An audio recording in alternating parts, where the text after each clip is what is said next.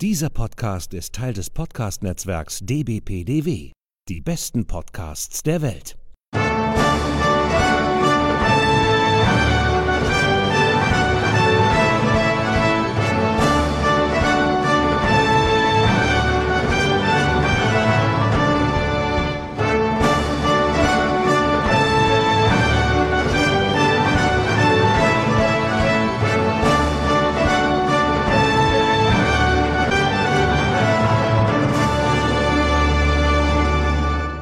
Hallo und herzlich willkommen. Hier ist wieder der ESC Green Room, der Podcast zum Eurovision Song Contest.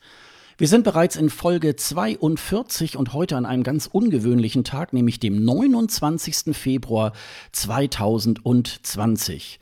Mein Name ist Sascha Gottschalk und am anderen Ende der Leitung sitzt wieder die geschätzte Kollegin Sonja Riegel. Hallo Sonja. Guten Morgen, Sascha. Ja, guten Morgen. Bist du gut aufgestanden? Wir fangen ja heute schon sehr früh in an. Im Leben noch nie gut aufgestanden. ja, das stimmt allerdings.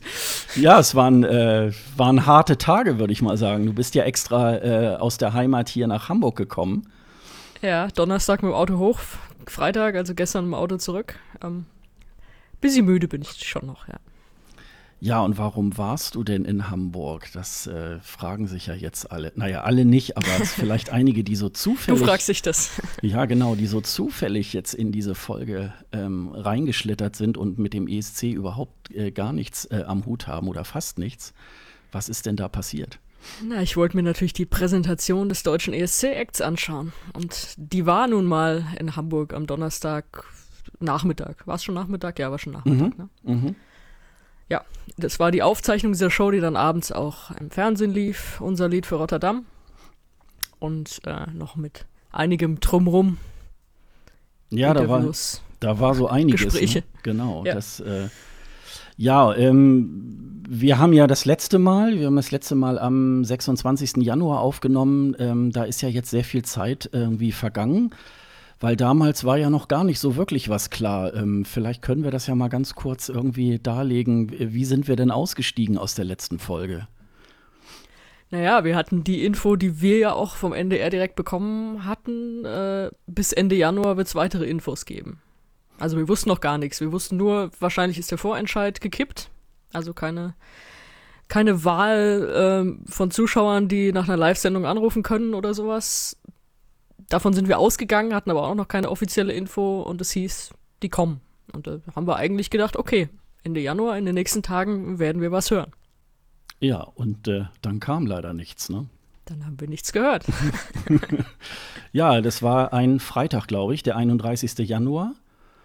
Und ähm, ja, und dann kam irgendwie am Samstag, den 1. Februar, kam dann so von Richtung NDR, auch Eurovision.de, oh, sorry, wir haben ja was vergessen. Es ist, der Ende Januar ist ja schon vorbei und, hm, und es wird jetzt am 10. Februar Infos äh, geben. Und da waren natürlich einige von uns natürlich auch erstmal sehr, also uns heißt äh, die Fans, ähm, also so, ich sag mal, außerhalb davon wird das wahrscheinlich vielen gar nicht aufgefallen sein. Ähm, ja, und dann äh, hieß es dann also am 10. Februar wird es irgendwie was geben. Es wird irgendwie ein Video geben, ein Videoclip mit Barbara Schöneberg. Nee, wusste man das schon, dass Barbara Schöneberger da in dem Clip sein wird? Ähm, es gab Ja, es wurde so bildermäßig angeteasert, aber gesagt, was es ganz genau wird, haben sie, glaube ich, nicht. Also, wer in dem Clip zu sehen sein wird. Ja, ja, also. Ach ja, richtig, nee, ein Screenshot haben sie ja gezeigt, ne? Von, von äh, Barbara Schönebergers äh, Clip, wo das, wo irgendwelche Ich habe Leute. das erst gar nicht als Screenshot erkannt. Ich dachte, gut, das ist einfach so ein Bild von einem Logo oder ja, so. ja, also es hatte sehr schlechte Qualität. Also da hat einer so mit einem Bildschirm-Screenshot das, glaube ich, irgendwie ähm, äh, abkopiert. Und äh, ich weiß gar nicht, ich glaube auch, auch äh, Thomas Schreiber und auch, äh, ich glaube, Eurovision.de haben dann, haben das dann so ähm, da, damit gepostet und da haben einige Leute haben gesagt, oh, es sieht ja aus wie die neue Platte von Madonna oder also es äh, ging wieder, die Spekulation ging wieder, ging wieder hoch. Und dann waren wir ja nun alle gespannt. Das war ein Montag, den, den 10. Februar, und es wurde ähm, erstmal ein neues Team vorgestellt. Äh, nämlich äh, Christian Blenker, der jetzt so etwas wie ein ARD-Teamchef ist beim, äh, für den ESC. Und es äh, war ja noch die Stelle Head of Delegation ähm, vakant, also derjenige, der die deutsche Delegation ähm, also da wird immer ein gewisses Kontingent von jedem Land äh, zum ESC geschickt. Da äh, ist unter anderem Peter Urban mit drin und ähm, auch die Kollegen von Eurovision.de und so weiter. Und äh, diese Gruppe muss ja irgendwie koordiniert werden, äh, beziehungsweise ähm, ja, der hat äh, derjenige oder diejenige hat halt auch so mit Formularkram und so weiter zu tun. Und das ist. Äh, und mit Jon Olassand. Und mit Jon Olasand, ja, genau. Noch, ne? Noch. Also dann nachher. Ja, dieses Jahr. Mit Herrn äh, äh, Osterdahl. Und ähm, das ist äh, Alexandra Wolfslast. Ähm, und äh, die kommt von NDR 2, war dort irgendwie Bookerin. Und äh, die hat jetzt diese neue Position übernommen. Es wurde schon über ihren Namen spekuliert, weil es kam irgendwie ein ein Bild irgendwie im Umlauf. Das haben irgendwie wohl äh, die Kollegen aus ihrer scheidenden Abteilung irgendwie aufgenommen und da haben sie dann so einen schönen Tisch gemacht, wie man das ja manchmal auch irgendwie so kennt, wenn man Geburtstag hat. Und äh, da war dann irgendwie so eine Karte mit irgendwie Eurovision stand da drin. Und dann war natürlich gleich die Spekulation irgendwie ganz groß. Und äh, naja, wie gesagt, die beiden wurden dann erstmal vorgestellt und ähm, so ein bisschen. Ähm, ähm, äh, so, so äh, als, als äh, Leitartikel sozusagen gab es ein Interview von Thomas Schreiber bei DWDL, wie es jetzt irgendwie weitergeht. Und es wurde gesagt, es gibt also keinen Vorentscheid. Das haben wir ja, glaube ich, auch schon äh, im Vorfeld ähm, vermutet, ne? Ja, da waren wir uns relativ sicher. Das hätten sie mit mehr Vorlauf irgendwie auch ankündigen müssen. Dann, dazu ist ja schon dieser Termin aufgetaucht bei ARD One 21.30 Uhr am 27. Februar. Und das klingt ja auch nicht danach, als wollte man eine Show auf die Beine stellen, bei der möglichst viele Zuschauer anrufen, wenn man es da mehr oder weniger versteckt auf diesem Platz dann. Ja, und äh, was aber bis dahin dann immer noch geheim blieb, ist ähm, äh, der Künstler oder die Künstlerin, muss man, also jetzt braucht man es nicht mehr zu sagen, aber ähm, äh, diese Variation, also ich glaube, es war jetzt dann schon sehr früh ja klar, dass es keine Band oder so sein wird, aber ähm, und dann schossen natürlich jetzt auch erst noch mal die Gerüchte ähm, durch den Boden und erstmal so generell würde ich mal sagen, äh, hat das ja auch sehr lange geklappt, eigentlich fast bis zur Aufzeichnung, ähm, die Geheimhaltung. Es gab dann so die letzten ein, zwei Tage dann wohl in den, äh, in so einschlägigen Foren dann auch schon äh, Leute, die irgendwie Kontakte hatten zum NDR oder auch aus anderen Richtungen, die das dann irgendwie schon wussten. Und ähm, das werden wir jetzt im Moment auch noch nicht lüften, das können wir ja dann gleich nochmal dann. ja, äh, Künstler hat sich scheinbar selbst auch am, am Tag oder am Vortag der Präsentation durch so einen Social Media Post, den er dann schnell wieder gelöscht hat, auch wohl kurz verraten, dass er in Hamburg ist. Naja, da haben wir ja alle so ein bisschen jetzt die, die Leute ein bisschen gestalkt und mal geguckt, na, wer macht was und so weiter. Und äh, zum Beispiel Daniel Schumacher war ja irgendwie heißer Kandidat ähm, und der hatte dann einen Tag vorher noch irgendwie ein, irgendwie ein Schneebild bei Insta-Story irgendwie gehabt und dass er dann nachher noch im Fitnesscenter war. Das war allerdings ähm, ein Tag vorher. Aber da kann man dann schon so sagen, naja gut, wenn er da so in seiner Heimat ist und nicht in Hamburg irgendwie und mit Sicherheit haben sie mindestens einen Tag vorher noch geprobt, ähm, dann äh, wird, das, wird er das wohl auch nicht sein. Und, äh, ja, und er hatte schon eine Single für Freitag angekündigt und das hätte er ja höchstwahrscheinlich auch gar nicht machen dürfen, wenn das der ESC-Song gewesen wäre. Schade, weil den hätte ich eigentlich gar nicht so ungern gesehen. Ich glaube, der hätte richtig Bock darauf gehabt und ist ja auch ein Künstler mit Haltung. Also wenn man sieht, was er so postet, äh, hätte, hätte, glaube ich, Deutschland auch ganz gut zu Gesicht gestanden. Von daher, ich habe ich hab auch eher am Anfang eher auf ihn gesetzt, muss ich sagen. Ja, ich auch. Ähm, aber ich glaube, er ist jetzt nicht für alle Zeiten da ähm, unmöglich geworden. Er hat ja schon auch mal so bei diversen ähm, äh, Castings irgendwie im, im äh, Zuge des ESC irgendwie auch teilgenommen, ist dann irgendwann immer so in Runden vorher dann rausgefallen. Aber ich glaube, dass er da jetzt auch so in der engeren Wahl vielleicht ist für die nächsten Jahre. Das könnte ich mir schon irgendwie, glaube ich, ganz gut vorstellen. Also ja, ähm, das hat ne? das schimmerte ja auch so durch. Äh, Tut es, glaube ich, auch in den Interviews, die wir gleich einspielen, noch. Er ist ja jetzt nicht bei einem Vorentscheid gescheitert, also bei einem öffentlich sichtbaren.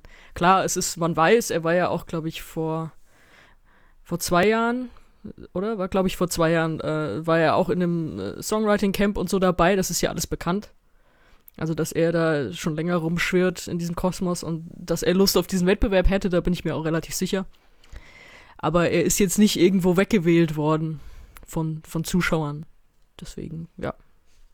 Vielleicht wird es ja noch mal was irgendwann. Genau. Ja, und dann ähm, vergingen so 14 Tage bis zu dem Vorentscheid. Äh, da wurden dann so zwei ganz lustige Videos dann eingespielt. Also, da lustig. Lustig habe ich hier in dem Skript in Anführungsstrichen geschrieben.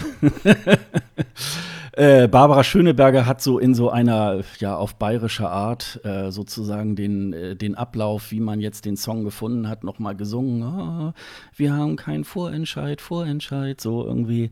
Äh, wir setzen euch das nochmal in die Shownotes, falls ihr das noch nicht gesehen habt oder ähm, euch nochmal interessiert. Und äh, zum anderen.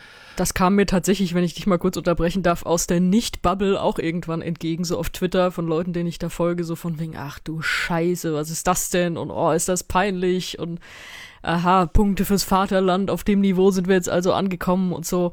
Ja, aber sollte natürlich irgendwie witzig sein. Ähm, mein Humorzentrum hat es relativ weit verfehlt, muss ich sagen. Ähm, scheinbar ging es dann nicht nur mir so.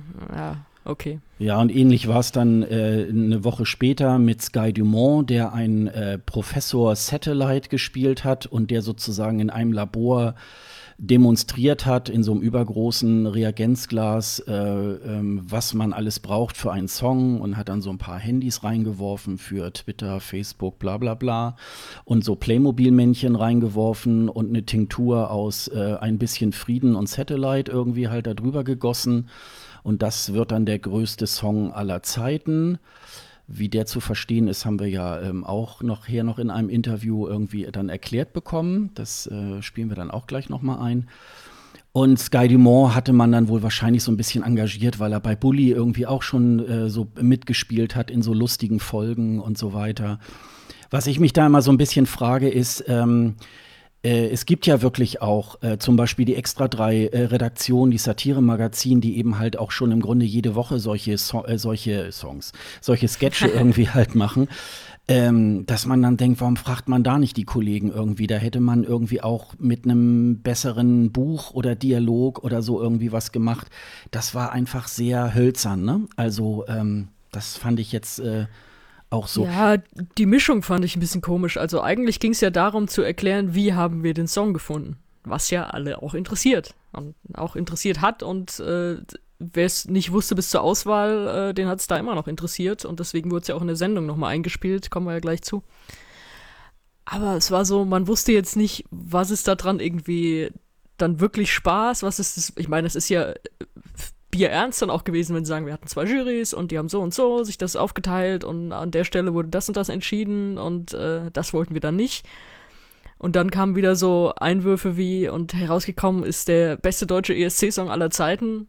Das, Alter, was baut ihr denn da jetzt für eine Fallhöhe auf? Warum denn? Was, was soll denn das? Ja, ist ja auch, geht ja auch gar nicht. Aller Zeiten ist ja sowieso so ein verpöntes Wort äh, unter Journalisten schon, wenn du irgendwas schreibst, weil es ja auch in die Zukunft blickt. Also, das ist, warum sagt man das? Das ist ihnen ja auch relativ um die Ohren geflogen, so was man so in sozialen Medien gelesen hat, so, ja, aller Zeiten, na klar, dann mal sehen, was jetzt kommt, so ungefähr. Von daher waren jetzt beide Videos, haben sich, glaube ich, nicht so einen großen Gefallen mitgetan, weil ich das erste deutlich schlimmer fand als das zweite. Ja, das war irgendwie, ja, also, und ich habe noch überlegt, naja, vielleicht, ähm, äh, fanden wir es jetzt auch so extrem doof, weil man auch so hingehalten wurde. Ne? Also es wurden Termine irgendwie nicht eingehalten und dann setzen sie einem so was Pseudolustiges davor. Ja, es wurde genau ein Termin nicht eingehalten. Das sollten wir noch mal sagen. Also das war tatsächlich bei allem, ich glaube, die verstehen das auch immer generell so, wenn man sagt, ja, und dann äh, hat so lange gedauert. Das ist ja deren gutes Recht. Ich meine, die können uns bis zum, wann ist Schluss? 9. März. Die können es auch am 9. März dahinstellen. Zack, Künstler und Song. Fertig. Also, das das, das ist ja nichts Schlimmes. Das Einzige, was mich wirklich gestört hat, war, dass sie uns und nicht nur uns, sondern wirklich allen möglichen Medien gesagt haben, bis Ende Januar gibt's Infos und dann passierte nichts. Und es war auch nicht so, dass sie dann Ende Januar irgendwann gesagt haben, hey Leute, sorry, dauert noch ein bisschen länger, sondern dass sie sich dann erst nachdem diese Frist vorbei war, gemeldet haben. Und das fand dann teilweise auch auf dem auf den Accounts von Thomas Schreiber statt, äh, die privat sind. Also Der hat keine öffentlich einsehbaren Accounts. Ich weiß, äh, du folgst ihm irgendwie, deswegen hast du es dann auch gesehen und mir geschickt. Aber das ist ja auch keine öffentliche Kommunikation in dem Sinne. Das ist so eine semi-öffentliche, weil natürlich äh, aus der Bubble folgen ihm einige, kriegen das mit, tragen das weiter. Aber es ist ja dann, eigentlich müsste er für den NDR sprechen und sagen, so, da kommt dann und dann was. Und dann macht er das nur so halb und an so eine ausgewählte Menge. Also das waren die Sachen, die mich wirklich gestört haben. Also, dass sie jetzt länger gebraucht haben als sonst, dass sie im Dezember uns noch nicht gesagt haben, was Sache ist. Das kann man blöd finden, aber das ist immer noch ihr gutes Recht, wenn sie es so machen wollen. Das können wir kritisieren, aber da machen sie jetzt, da machen sie erstmal technisch nichts falsch. Nur weil wir es doof finden. Ja. Ja, und vor dem Hintergrund äh, würde ich dann sagen, und dann kriegt man so zwei so pseudo-lustige Videos vorgesetzt und dann denkt man so, ey Leute, bitte. Also ganz ehrlich, ne? So irgendwie. Also ich glaube selber, wer jetzt mit diesem Hintergrund nichts zu tun hat, ähm, der sagt dann irgendwie auch, aha, so irgendwie, weil man weiß schon, was lustig ist. Also man kennt so, wie heute Show sowas aufbereitet oder Extra 3 oder so. Und, und äh, das ist auch nicht immer alles lustig, aber ähm, es ist schon, wo man so denkt, ja, äh, also kann man so machen, ne? Aber in dem Fall ja. Aber äh, das hast du. Damit ja. holst du jetzt auch nicht wirklich Leute von außen dazu rein. Also, wie ich schon gesagt habe, von der Nicht-ESC-Bubble, die dann sagen, ach du Scheiße, was ist das denn? Also, die machst du ja nicht neugierig, die stößt du ja eher ab damit. Das ist aber meine persönliche Stichprobe. Ist nicht wissenschaftlich Ja, das fundiert. würde ich aber genauso, das würde ich genauso einschätzen. Also das ähm, finde ich halt auch. Ja, und dann waren wir natürlich auch ein bisschen auf Hab-8-Stellung. Aha, es gibt also irgendwie eine ähm, Präsentation ähm, und die soll sogar in Hamburg stattfinden. Da haben sich natürlich auch einige, ähm, auch unsere Hörer, sich natürlich drauf gefreut, oh, wann gibt's denn Karten? Äh, das war dann nicht so. Das war sozusagen mehr ähm, jetzt in dem Sinne ein Presseevent. Und wir kriegten dann irgendwann von der NDR-Pressestelle dann eine Einladung, ähm, dass man, wie gesagt, äh, bei der Aufzeichnung dabei sein kann. Also äh, Hintergrund war ja bei One um 21.30 Uhr am Donnerstag, den 27. Februar, sollte diese Präsentation ähm, ausgestrahlt werden. Und bereits am äh, Nachmittag um 15 Uhr oder ab 15 Uhr wurde dann diese Aufzeichnung im, in der Astor Film Lounge, das ist in der Hamburger Hafen City, äh, so Kino, Bar, irgendwie so eine, so eine Mischung. Ähm, diese Astor Film Lounge gibt es auch, glaube ich, in Berlin. Das ist wohl irgendwie so eine Art Kette oder so. Und ähm, da hat man dann diesen, äh, diese Aufzeichnung gemacht und äh, mit dem Hinweis, man könne also Interviews führen ähm, mit dem Künstler und mit den diversen Protagonisten. Ähm, Barbara Schöneberger war, glaube ich, nicht, äh, konnte man, glaube ich, nicht anfragen. Ähm, aber äh, so einige, die, die üblichen Verdächtigen. Und es hieß dann, äh, also um 15 Uhr war die äh, Show und ab äh, 15.45 Uhr äh, äh, wurde dann die sogenannte Sperrfrist aufgelöst und dann durfte man auch drüber berichten, drüber twittern, was auch immer. Und ähm, was uns ja dann auch ein bisschen gewundert hat, ne? Denn es gibt jetzt so ein Gap zwischen 15.45 Uhr und 21.30 Uhr und die Show war dann so aufgezogen, so, hu, wir wissen es jetzt noch gar nicht. Und im Grunde genommen Stunden vorher hat man das äh, eigentlich überall in den sozialen Netzwerken. Ähm, mein Vater hat mich gestern noch darauf hingewiesen, dass äh, bei der Tagesschau so um 15 Uhr gibt's da, äh, gibt's da, glaube ich, immer eine Ausgabe. Da haben sie auch schon drüber berichtet, dass es äh, der Ben Dolic irgendwie halt werden wird. Also insofern, ähm, klar. die eigenen Leute die Sperrfrist. Ja, genau. Also gut, der NDR darf das ja, aber ähm, insofern ähm, haben sie das wohl auch nicht eingehalten. Und ähm, ja, und ich habe eigentlich, ähm, um das so ein bisschen vorwegzugeben, habe ich äh, so gedacht, äh, naja, dann müsste man ja eigentlich die Show so ein bisschen so aufbauen, ähm, dass man es dass der Zuschauer den Künstler schon kennt und äh, man macht eine Show daraus, wie ist man sozusagen auf äh, Ben irgendwie gekommen. Jetzt habe ich ihn sogar schon verraten. du hast ihn verraten und wir, wir, haben noch nicht mal eine halbe Stunde rum. Also ja, genau. Deutlich besser als die Show. ja, das stimmt. Das ist allerdings wahr. Naja, und wir durften, also äh, wir haben leider auch keinen Platz gekriegt da in diesem Kinosaal, was aber jetzt, glaube ich, nicht schlimm war. Das fand ich im Nachhinein sogar sehr gut, weil wir konnten im Foyer sitzen und uns das da auf Monitoren angucken und natürlich dabei schon den Laptop aufklappen und äh, die Sachen zu Ende vorbereiten. Ich hatte natürlich das für hinten dran alles schon vorbereitet, aber ähm, da wir jetzt noch nicht abschließend wussten, welcher Künstler es wird und war auch ein bisschen schwierig, so vor Ort eigentlich zu sagen, ja, ja, ich weiß es oder nee, nee, ich weiß es nicht. Deswegen habe ich fast gar nichts gesagt. Haben uns ein bisschen zurückgehalten und äh, als es dann klar war, konnte man ja die paar Zeilen dann auch eintippen und äh, mit Ende der Sperrfrist direkt rauskloppen sozusagen. Und das wäre natürlich von in, in diesem Kino, in diesem Mini-Kino, 60 Leute haben da reingepasst, wäre das natürlich nicht gegangen. Ja, und äh, ich habe dann gesehen, du warst, du hast wirklich äh, um Punkt 15.45 Uhr dann auch gleich rausgehauen, ne? Das, äh, naja, dafür ist es eine Sperrfrist. Ja, ja, ich habe so gedacht, na, das sind die Profis, ne? weil ich habe so gedacht, hm, ich warte lieber noch eine Minute länger, weil nicht. Warum? Wir, ja, ja, hast recht, du hast ja recht. Also genau dafür ist es ja da und du hast halt diese Zeit, das vorzubereiten, das hast du im Journalismus sehr selten. ja. Ja, ja also äh, für, äh, um das jetzt äh, journalistisch so vorzubereiten, war das wirklich äh, ganz gut. Und ich äh, habe im Nachhinein äh, auch gedacht, ich glaube, da ist ja sehr viel Porzellan zerschlagen worden im Vorfeld und man wollte, glaube ich, dass die Medien, glaube ich, angemessen darüber dann berichten. Und deswegen hat man, glaube ich, ähm, die Sendung aufgezeichnet und damit man dann hinterher Zeit genug hat, mit den Medienvertretern, glaube ich, dann zu sprechen und sozusagen alles zu erklären und so weiter. Ich glaube, ähm, das wird wahrscheinlich der Hintergrund sein. Ich glaube. Ja, aber interessanterweise war die Sendung tatsächlich so aufgebaut, als würde sie uns noch mal Spannung vermitteln. Ja, wollen. ja, ja, genau. Also das mhm. habe ich schon gesagt, als wir uns das angeguckt haben. Und es, es ging irgendwie nicht los. Ich habe, wie du gerade gesagt hast, ich habe auch gedacht, die sagen, zack, das ist unser Künstler und wir erzählen euch jetzt, wer ist denn das eigentlich? Wie sind wir auf den gekommen? Wer hat den gewählt? Und jetzt spielen wir das nochmal ein und jetzt darf er das nochmal live und so, dass man damit einfach diese Sendung füllt. Aber halt mit der Tür ins Haus fällt was wir jetzt auch nicht gemacht haben. Aber da saß ich ein bisschen konsternierter vor dem Bildschirm, weil, äh, um das schon mal so ein bisschen vorwegzunehmen, es hat erst äh, Michael Schulte hat gesungen, den hat sich der NDR ja behalten, mehr oder weniger nach seinem äh, vierten Platz. Er wurde dann aber auch, wurde dann erzählt, ja, der ist übrigens auch hier, haben wir später noch was zu verkünden. Das ist ziemlich untergegangen, fand ich, weil das war dann ganz am Ende. Aber äh, dann wurden diese Clips, die wir eben beschrieben haben, nochmal eingespielt. Dann wurden die drei Leute, die wir eben schon angesprochen haben, nochmal jeweils einzeln interviewt. Und es zog sich so hin und man hat nicht wirklich was Neues erfahren, wenn man schon diese Videos kannte und die Interviews von Eurovision.de. Und dann war es aber so auf Pseudospannung aufgebaut, die ja aber der Fernsehzuschauer am Abend gar nicht mehr hat, wenn eben durch diese Sperrfrist schon sechs Stunden vorher rausgeblasen wird, wer ist es denn eigentlich? Und daher habe ich diese Show nicht verstanden. Ich weiß nicht, also ich habe diesen Aufbau nicht verstanden. Ich habe es einfach nicht verstanden.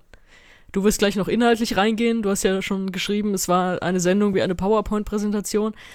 Das ist für mich noch mal eine andere Ebene. Ähm, aber rein dieser Aufbau äh, weiß ich nicht. Also Nee, weiß ich wirklich nicht. Ja, ich und, bin nicht überfragt. und im Nachhinein habe ich eigentlich, äh, äh, bin ich zu dem Schluss gekommen, das war jetzt, auch wenn es sich jetzt böse anhört, irgendwie, ich glaube, es war keine Sendung für den Zuschauer, sondern ich glaube für tatsächlich für den engen Kreis äh, derer, die sich da intensiv mit dem ESC äh, be beschäftigen. Wir zum ja, Beispiel. Ja, aber dann, dann übertrag's live im Internet, fertig. Ja, äh, aber ähm, ja, gut, dass man dann noch mal sagt, okay, das ist ein Zugeständnis dafür, dass es ja auch keinen Vorentscheid in dem Sinne gibt, sondern jetzt nur diese Präsentation, dass man es sozusagen auch noch mal ermöglicht, ähm, es noch mal äh, im linearen Fernsehen darzustellen. Und, ähm, Aber trotzdem, weißt du, da sitzen, weiß nicht, wie viel waren es am Ende insgesamt, vielleicht 100 Journalisten oder weiß nicht, wie viele davon jetzt Journalisten waren und wer noch, sonst noch so dabei war. Ähm, bei uns saßen auch noch die zwei Kollegen von der Promo-Agentur, die äh, den Ben jetzt übernehmen. Viele Grüße. Nett, die mal kennengelernt zu haben. Mit denen hatte ich schon sehr viel zu tun, mit anderer, nicht ESC-Musik auch. War die haben sich dann auch mal dazu gesetzt und sich das auch mit angeguckt. Also weiß nicht, wie viele am Ende da Journalisten waren, aber es steht ja trotzdem im keinem Verhältnis. Du machst da ein Event für 100 Journalisten und später guck, guckt sich das ja trotzdem, das sind ja mehr als 100 Leute, die sich das angucken. Können wir gleich noch sagen, ich glaube, wie viel waren es? Es gab eine Zahl, ich habe die leider schon wieder vergessen, 200.000, 240.000 oder so, die sich das abends im Fernsehen angucken. Das ist ja trotzdem eine komplett andere Zahl. Und denen kannst du ja nicht sagen, und jetzt zeigen wir euch mal das, was wir den Journalisten gezeigt haben. Also die Show ist ja trotzdem, die musst du ja eigentlich fürs, fürs Fernsehen ja, aufbauen. Ja, ja, klar, klar. Das, äh, äh, äh, das, das denke ich auch. Aber irgendwie, jedenfalls so, wie sie äh, sich mir dargestellt hat, muss man sagen, ja, das ist eigentlich eher für die ESC-Experten eigentlich gemacht worden, weil ähm, ich glaube, der, der Ruf ist ja immer sehr laut gewesen, auch ja bei uns. Wir wollen mehr Transparenz und so weiter. Und das haben sie dann natürlich auch gemacht und haben da irgendwie Zahlen an die Wand geworfen. Ja, aber auch dann, weißt ne? du, die ESC-Experten, äh, was ich eben schon gesagt habe, die wirklichen Experten oder die sich sehr dafür interessieren, das waren doch keine neuen Infos. Nein, das nein. war doch genau ja, das, was sie bei, ja, bei Eurovision.de schon, äh, schon alles erklärt hatten im Vorfeld in diesen zwei Wochen. Ja, ja, das war so eine Art äh, Leistungsnachweis, ne? Also das, ähm, so, dass wir, wir waren, wir waren nicht unfleißig die letzten Monate, beziehungsweise sie haben ja irgendwie mit äh, für den ESC 2020 bereits wohl schon im März 2019 angefangen. So haben sie es ja dann irgendwie auch erzählt. Und ähm, was ja auch in Ordnung ist. Und äh, das war halt, ja, also ähm, können wir ja, glaube ich, schon mal spoilern. Äh, die Reaktion auch gerade so im, im Netz und so weiter war schon auch vernichtend, muss man sagen.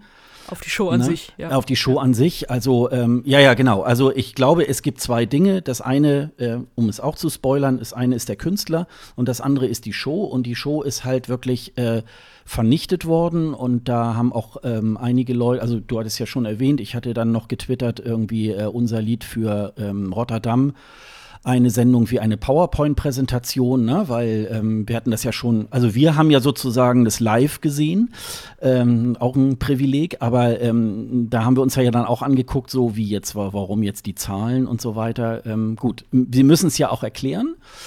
Ähm, aber es ist halt schon, ähm, ja, für eine Unterhaltungssendung irgendwie. Ähm, und naja, und dann war es halt sehr staubtrocken.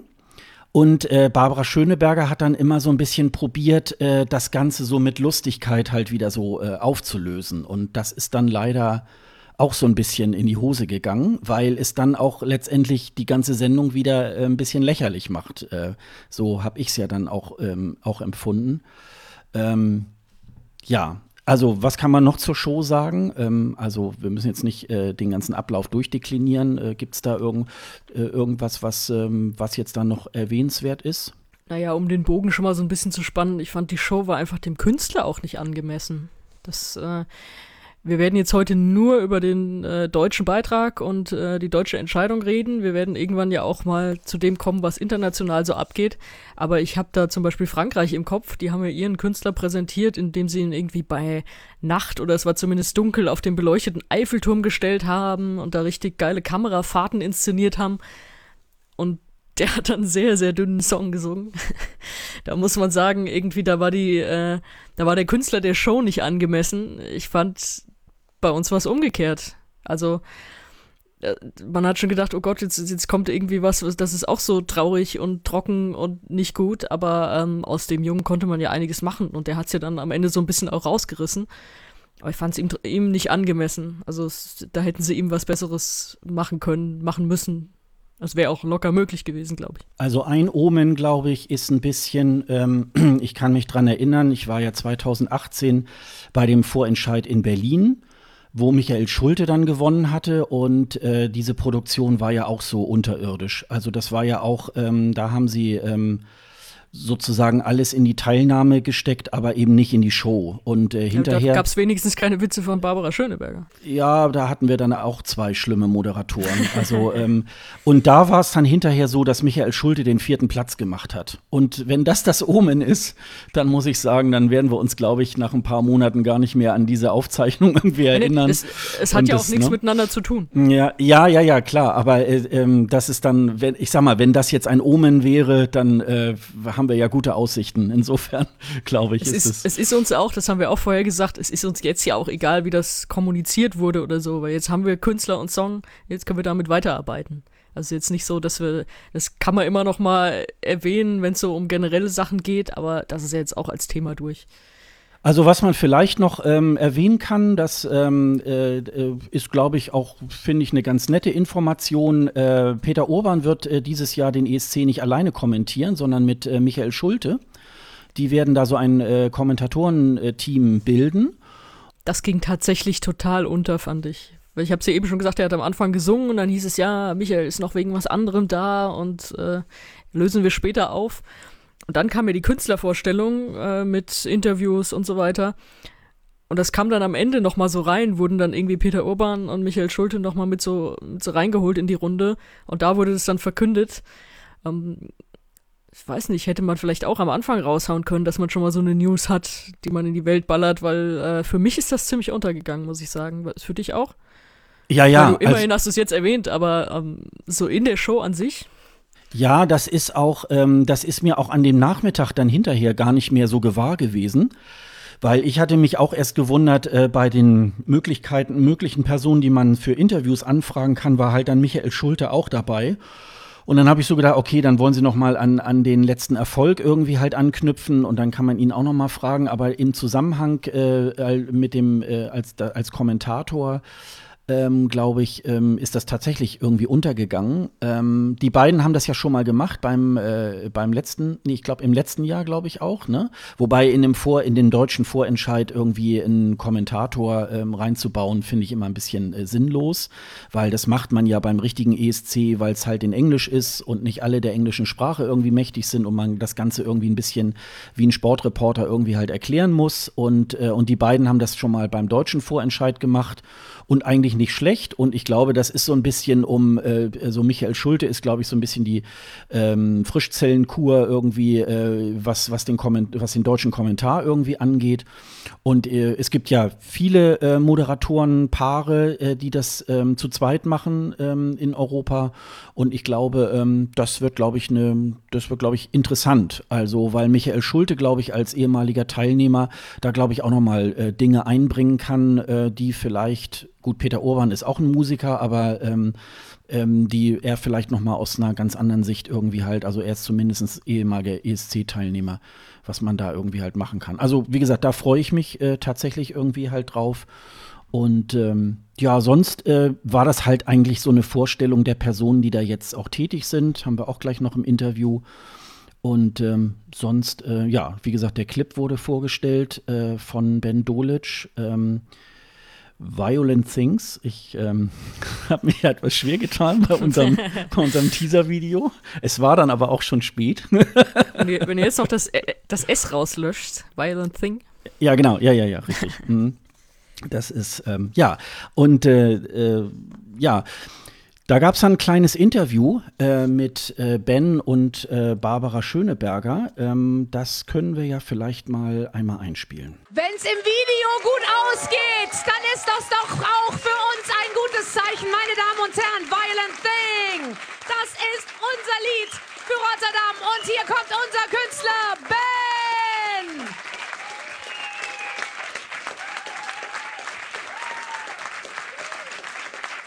Ben, guten Abend. Hi. Hallo, hallo. Ben, erzähl mir, bist du da oben gestanden und hast dir gedacht, oh Gott, warum tue ich mir das an? Nein, das war die echtes, gutes, sehr, sehr cooles Moment. Also das erste Mal, dass ich den Video hier gesehen habe. Ja, ne? Auf den großen. Ist auch nochmal was anderes, wie wenn man sich zu Hause auf dem Handy anguckt. Es ist ne? anders, ja, ja, ja, ja. tatsächlich. Du bist, und das kann man ja wirklich sagen, unser bestgehütetes Geheimnis. Niemand wusste, dass du es machst. Es gab die wildesten Vermutungen, alle lagen falsch. Wann, du wusstest das auch natürlich ab Dezember. Was hast du gemacht, um es geheim zu halten? Und ganz ehrlich, wem hast du es erzählt? Ja, es war, es war ein bisschen schwierig, aber also meine Familie und Freund, also Freunde kennen schon. Ähm, aber ja, mit Zeit war es gut. Also ja. nicht so schwierig. Und wenn dich jemand eingeladen hat, für Anfang Mai auf eine Party zu kommen oder in Ferien zu fahren, was hast du gesagt? Nichts. Nichts. Ich, ich komme, ich freue mich. Ja. Ich freue mich. Ich sage zu. Ähm, ganz genau. Ähm, sag, äh, wie kannst du ein bisschen uns was über dich erzählen? Ähm, weil man hört, du, äh, du wohnst erst seit kurzem in Deutschland, ähm, genau. in, bist nach Berlin gezogen, ne? aber ursprünglich ja. kommst du ganz woanders her. Also Ursprünglich komme ich aus Slowenien. Äh, ich habe ein paar Jahre in der Schweiz ähm, also gewohnt und ähm, seit äh, Anfang des Jahres wohne ich in Berlin. Genau. Da, du hast alles richtig gemacht. So. Und jetzt, äh, wie heißt der Ort in der Schweiz? Ah, Solothurn. Solothurn. So, Berlin, Rotterdam. Das ist der, das ist die the road to uh, success, sage ich genau. einfach mal. Ja, ähm, äh, du hast, glaube ich, ein Vorbild das ist natürlich, äh, das, ist ein Vorbild tatsächlich. Aber ähm, mit deiner Stimme bist du da gar nicht äh, weit davon weg. Ich glaube, Michael Jackson war nicht ganz unwichtig in deiner musikalischen äh, Bildung, oder? Genau, also Michael Jackson war auch mein, mein Idol. Ja. Vielleicht wegen das, aber ja. Du bist 1997 geboren. Ja. Das muss man sich mal auf der Zunge zergehen lassen. Ist für mich nach wie vor hart zu verstehen, dass es Menschen gibt, die jünger sind als ich. Ich muss allerdings gestehen, dass ich heute, glaube ich, damit anfange, mich mit dem Gedanken anzufreunden, ehrlich gesagt. Vielleicht kannst du uns noch mal ganz kurz beschreiben, wie du dich in dem Moment gefühlt hast.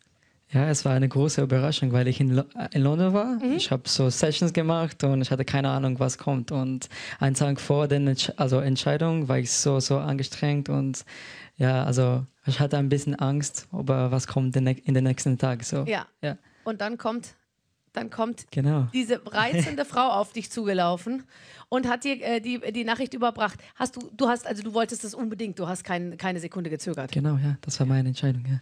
So, sehr gut. Was fasziniert dich am ESC? Warum hast du gesagt, das ist eine Show, da will ich unbedingt dabei sein? Ähm, also ich muss ehrlich sagen, dass das war immer mein, also mein Traum, zum ESC zu gehen, weil als Kind, ich habe immer jedes Jahr nachgeschaut und auch den Gewinnerlied auch gesungen am Ende des Jahres und ähm, es war immer eine von meinen Lieblings-So-Festivals und äh, Musikprogrammen. Ja, ja. Ja. Und so wird es auch bleiben. Dafür werden wir gemeinsam sorgen. Wir werden alle den ESC mit dir in sehr guter Erinnerung behalten. Aber noch sind wir ja davor. Erzählst uns äh, bitte noch kurz was über das Lied. Äh, wer es jetzt beim ersten Mal hören noch nicht ganz verstanden hat, wir sind ja eher sehr an Inhalten interessiert. Ja? Deswegen vielleicht ganz kurze Story. Worum geht es in Violent Think? Ich habe eine Ahnung jetzt, äh, wo ich schon mal gesehen habe. Ja, also es ist ganz simpel. Also es, es, den, den Lied spricht über eine sehr starke Liebe, also Liebe auf ersten Blick und niemand kann Mhm. Liebe, äh, wie die vom Motorrad steigt, ist noch, noch nicht Liebe im Spiel. Genau. Da, das ist noch was anderes. Ja, Ja. so ja. Okay, aber am Ende? Am Ende kommt es zusammen alles. Ja. Genau. Also, Ja. ganz normaler Dienstagabend, würde ich sagen. Ja. Ja, ganz normale. Wobei es war ein Donnerstagabend, ne? Ach ja, ganz normaler Abend. Ja, also wie gesagt, ich muss mir noch äh, den Namen und den Song einprägen. Und äh, ja, was sagen wir zu, zu Ben? Total sympathisch, finde ich. Aber auch irgendwie, wie er da stand und natürlich neben der großen, bunten Barbara Schöneberger wirkte er sehr schmächtig, schüchtern. Ich im ersten Moment dachte, ah, wie kriegt man den denn auf einer großen Bühne irgendwie hin? Wir wissen es tatsächlich auch noch nicht, weil Bühnenauftritt ist ein großes Geheimnis. Ähm, aber ich glaube, dass er das schon vor allem mit seiner Stimme dann tragen kann. Weil das kam ja im Anschluss auch noch mal, äh, hat er das Ding auch noch mal live gesungen. Im Video kommt es auch ziemlich gut rüber. Haben sie ihn natürlich auch gut inszeniert dann. Äh, ja, sehr schüchtern. Man hat gehört, so äh, kein ganz perfektes Deutsch, weil er äh, slowenische Wurzeln hat. Das äh, macht ihn wahrscheinlich noch mal so ein bisschen mehr schüchtern. Also man kennt das ja, wenn man in der Sprache jetzt nicht ganz so fit ist, äh, weil es nicht die Muttersprache ist, dass es da auch noch mal schwieriger ist, gerade wenn man dann Interviews gibt oder so.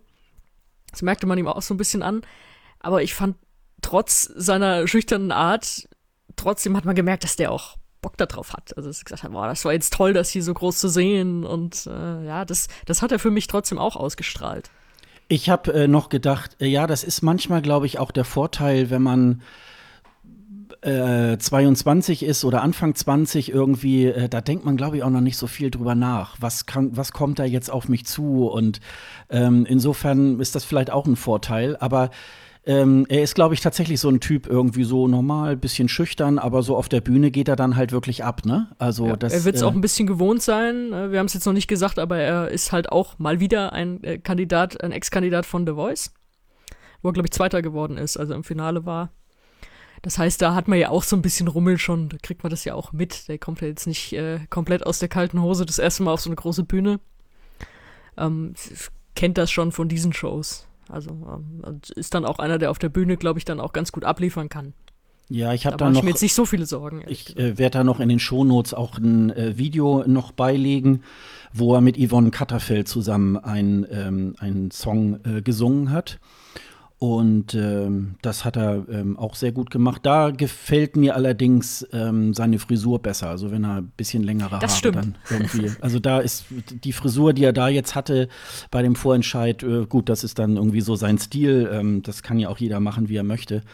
Aber da, da finde ich ihn ein bisschen ansprechender. Also, Ja, er hat auch. also ich, ich habe kein Mandat, äh, um über Frisuren von anderen Menschen zu lästern.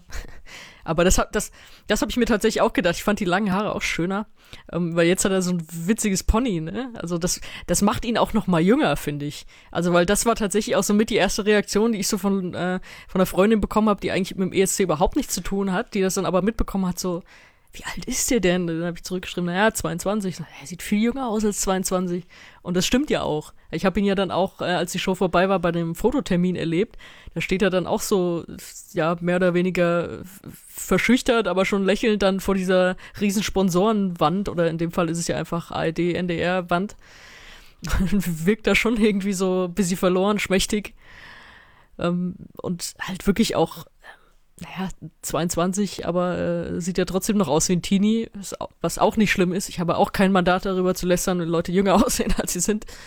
Ähm, ja, es äh, kann ihm ja dann irgendwie auch helfen, je nachdem, was man da draus macht. Ne? Also sie können ihn jetzt schwer so inszenieren, wie sich äh, Luca Henny letztes Jahr in seinem Videoclip inszeniert hat. Das war auch schon grenzwertig, fand ich, wie er so als Latin-Lover, der irgendwie alte Frauen anbaggert. Diese Rolle passt ja auch nicht zu ihm. Das wirst du mit Ben Dolic auch nicht machen können, aber das werden sie auch nicht machen. Er hat übrigens noch eine ähm, ESC-Erfahrung. Er hat 2016 in seiner Heimat in Slowenien an einem Vorentscheid irgendwie teilgenommen mit der Gruppe D-Base. Spet Sif ähm, äh, hieß der Song. Ich weiß nicht, ob ich das richtig ausgesprochen habe. Hört sich am Anfang ein bisschen an wie äh, Raw von äh, ähm, Katy Perry.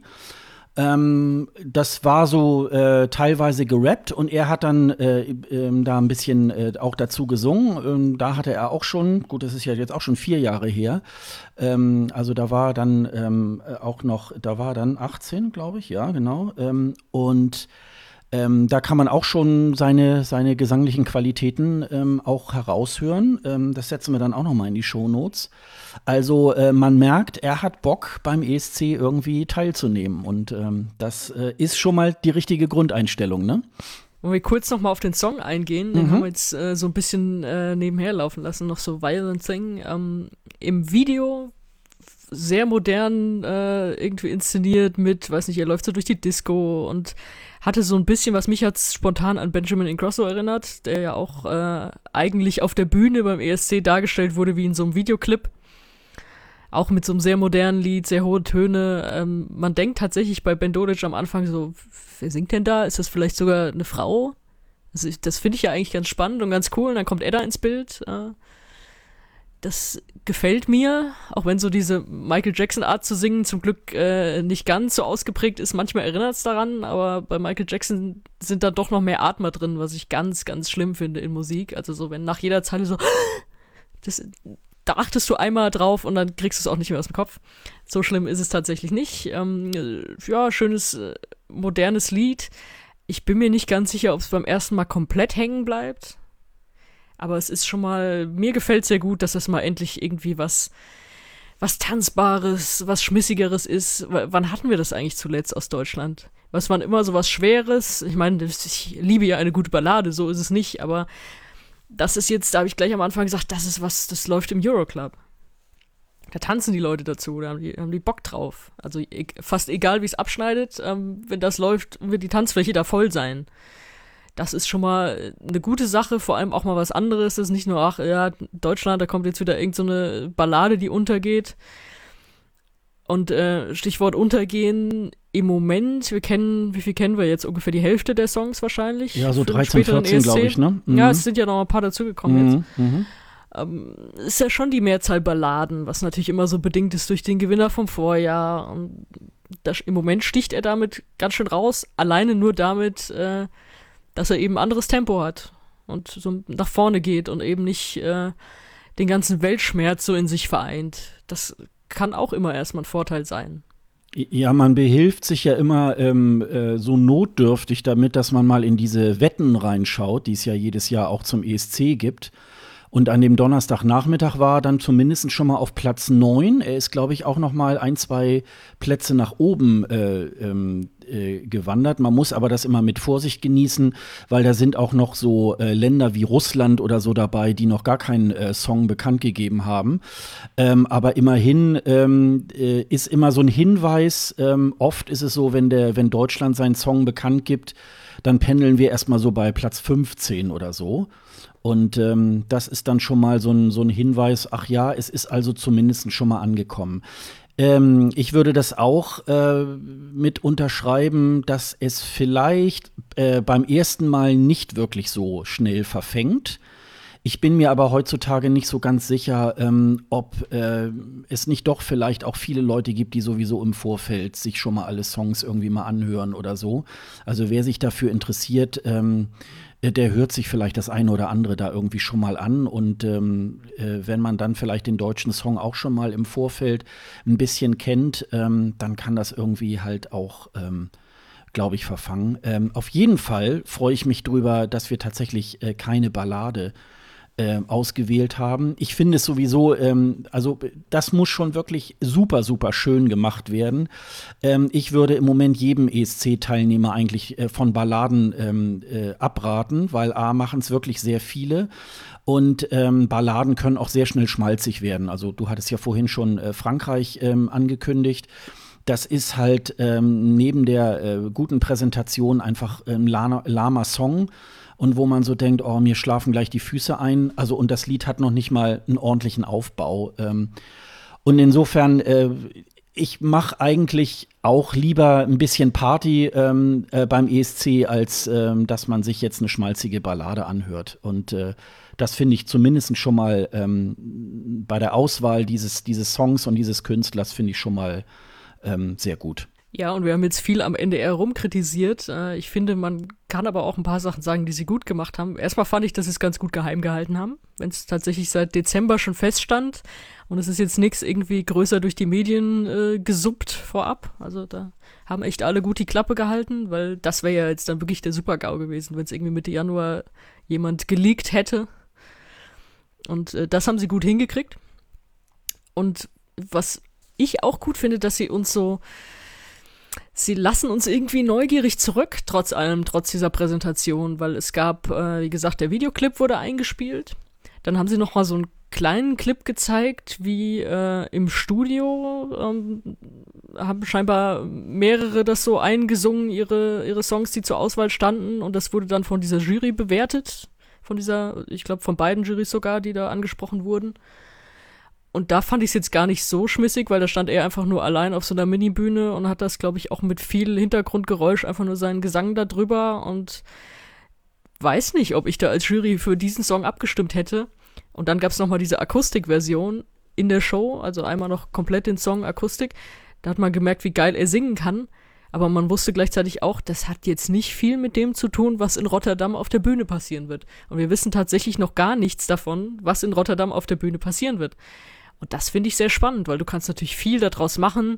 Sie haben ja auch schon angekündigt, wie viel sie da reinstecken wollen, äh, dass da jetzt schon alles läuft, dass sie noch mittendrin sind in der Inszenierung und vermutlich viele Ideen dafür haben.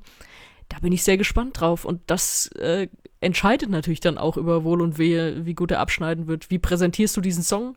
Wie präsentiert er sich?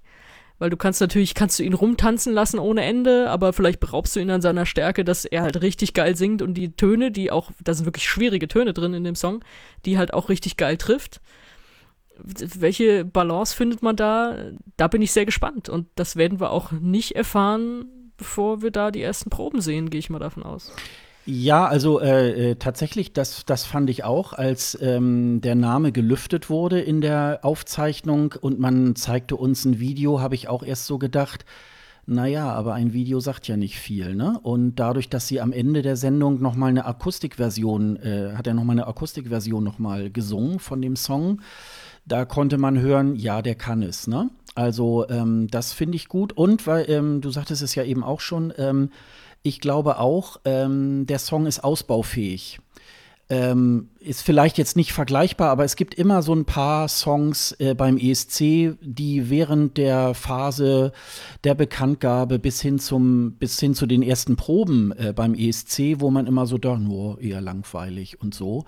Und dann machen die aber noch mal eine geile Präsentation auf der Bühne. Also ähm, so ein äh, äh bekanntes Beispiel. Ich würde mal Moldawien 2018 sagen. Da haben wir irgendwie. Das ist das Extreme. Ja, das ist das Extreme. Da haben wir auch erst gedacht, oh, naja, komm.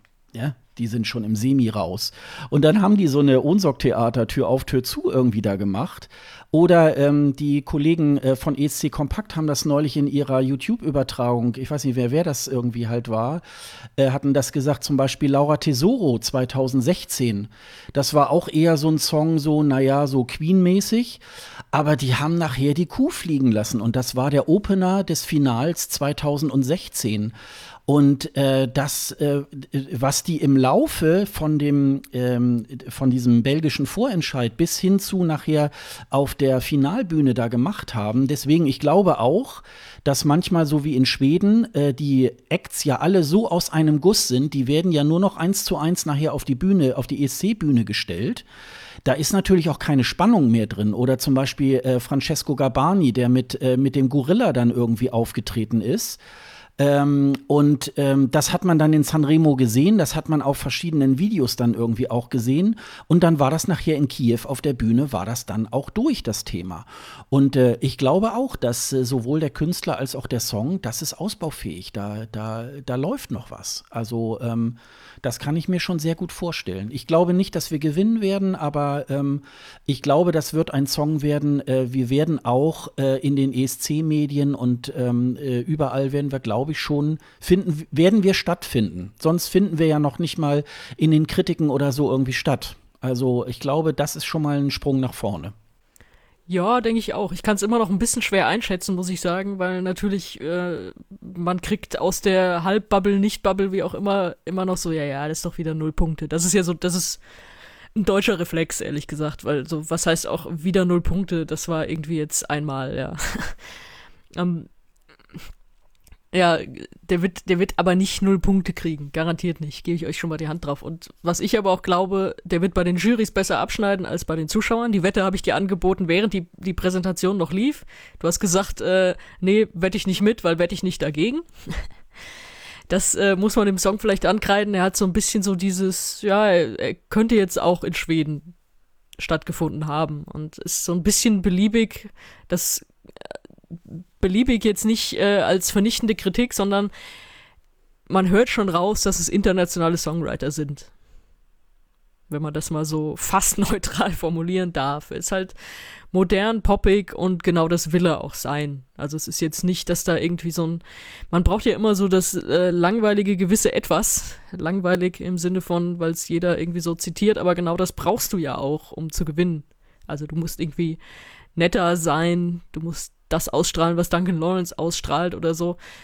Das kannst du ja auch nur schwer wirklich in, in Popsong, den du erstmal als geilen Popsong schreibst, reinpacken. Und äh, das ist wahrscheinlich das, was auch fehlt dann am Ende. Muss ja schauen, was dann, was dann so an Konkurrenz kommt. Aber es ist schon so, man merkt schon den internationalen Songwriter-Anspruch und äh, hätte das in Schweden auf der Bühne gestanden, hätte man auch gesagt, oh ja, guter Song aus Schweden. Deswegen hatte ich ja auch diesen Ingrosso-Vergleich. Der hat ja auch bei den Jurys gepunktet ohne Ende und ist dann ganz schön abgefallen bei den Zuschauern. Das, ich, also ich sage jetzt nicht, dass er abfällt bei den Zuschauern, aber ähm, ich glaube schon, dass es eher ein Jury-Song ist. Wir haben dann ähm, nach der Sendung, ähm, habe ich noch ähm, äh, zwei Leute noch äh, vors Mikrofon bekommen, die ähm, auch noch mal ihre Einschätzung gegeben haben. Zum einen habe ich mit äh, Alina Stiegler gesprochen, die ja schon seit ein paar Jahren äh, den äh, Songcheck bei eurovision.de äh, moderiert ähm, mit Stefan Spiegel zusammen und eben halt auch da als äh, Eurovision.de Reporterin unterwegs ist. Und äh, ich habe sie einfach mal äh, zu dem äh, Donnerstag befragt. Und äh, wir haben jetzt gerade die Aufzeichnung gesehen von unser Lied für Rotterdam. Ähm, wie ist jetzt deine Reaktion auf den Song? Du hast es ja wahrscheinlich auch schon ein paar Tage vorher schon, äh, kanntest du schon den Song, aber wie ähm, war jetzt deine, dein Eindruck?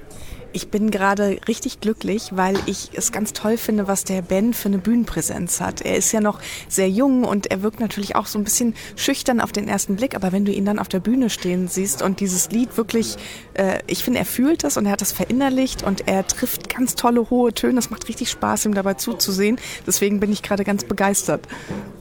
Und ähm, würdest du da schon sagen, in welche Richtung das geht? Welche Platzierung würden wir denn vielleicht in Rotterdam äh, erzielen? Also erstmal, bis wir in Rotterdam sind, äh, geht das, glaube ich, in Richtung Radio. Das auf jeden Fall. Also in meinem äh, Kopf ist es jetzt fest drin. Und ich kann mir schon vorstellen, dass wir damit einen ganz äh, guten europäischen Geschmack treffen werden. Also auf jeden Fall die vordere Hälfte der Tabelle. Aber äh, mehr will ich mich jetzt auch noch gar nicht festlegen, weil wir kennen die anderen Teilnehmer ja auch noch nicht alle. Wir wissen, dass es viele Balladen auch gibt. Ich glaube, da können wir uns ganz gut absetzen. Aber wenn jetzt natürlich noch drei Dance-Nummern kommen, äh, dann müssen wir da wieder gucken, äh, was machen die. Also von daher ähm, vordere Tabellenhälfte. Gibt es schon Favoriten aus der äh, bisher bekannten Line-Up vom ESC 2020? Irgendeinen Song, den du gut findest? Ja, jetzt muss ich natürlich wieder mit, mein, mit meinem persönlichen Geschmack hier äh, ankommen bei dir. Also ich, ich habe natürlich äh, Sanremo mir angeguckt und bin traditionell immer Italien-Fan. Ich weiß gar nicht, was die schicken müssten, damit ich es nicht gut finde.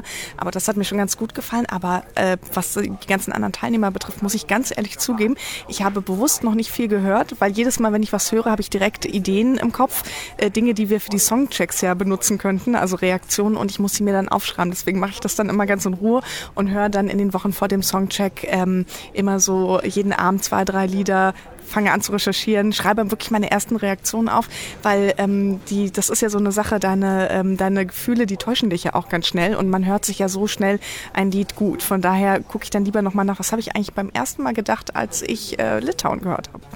Können wir uns wieder freuen auf schöne Insta-Stories äh, zum Songcheck? Ja, also als ich jetzt das Video von Ben gesehen habe, da habe ich schon die Insta-Story gesehen. Ich muss nur noch Stefan davon überzeugen. Aber ihr könnt mir glauben, es wird lustig. Ähm, macht ihr auch so TikTok oder so oder seid ihr dann nur bei Instagram? Das ist eine gute Idee. Ich glaube, wir würden gerne alles machen. Wir müssen einfach mal gucken, wie das so äh, rechtlich auch aussieht. Das ist ja auch nicht immer so ganz einfach.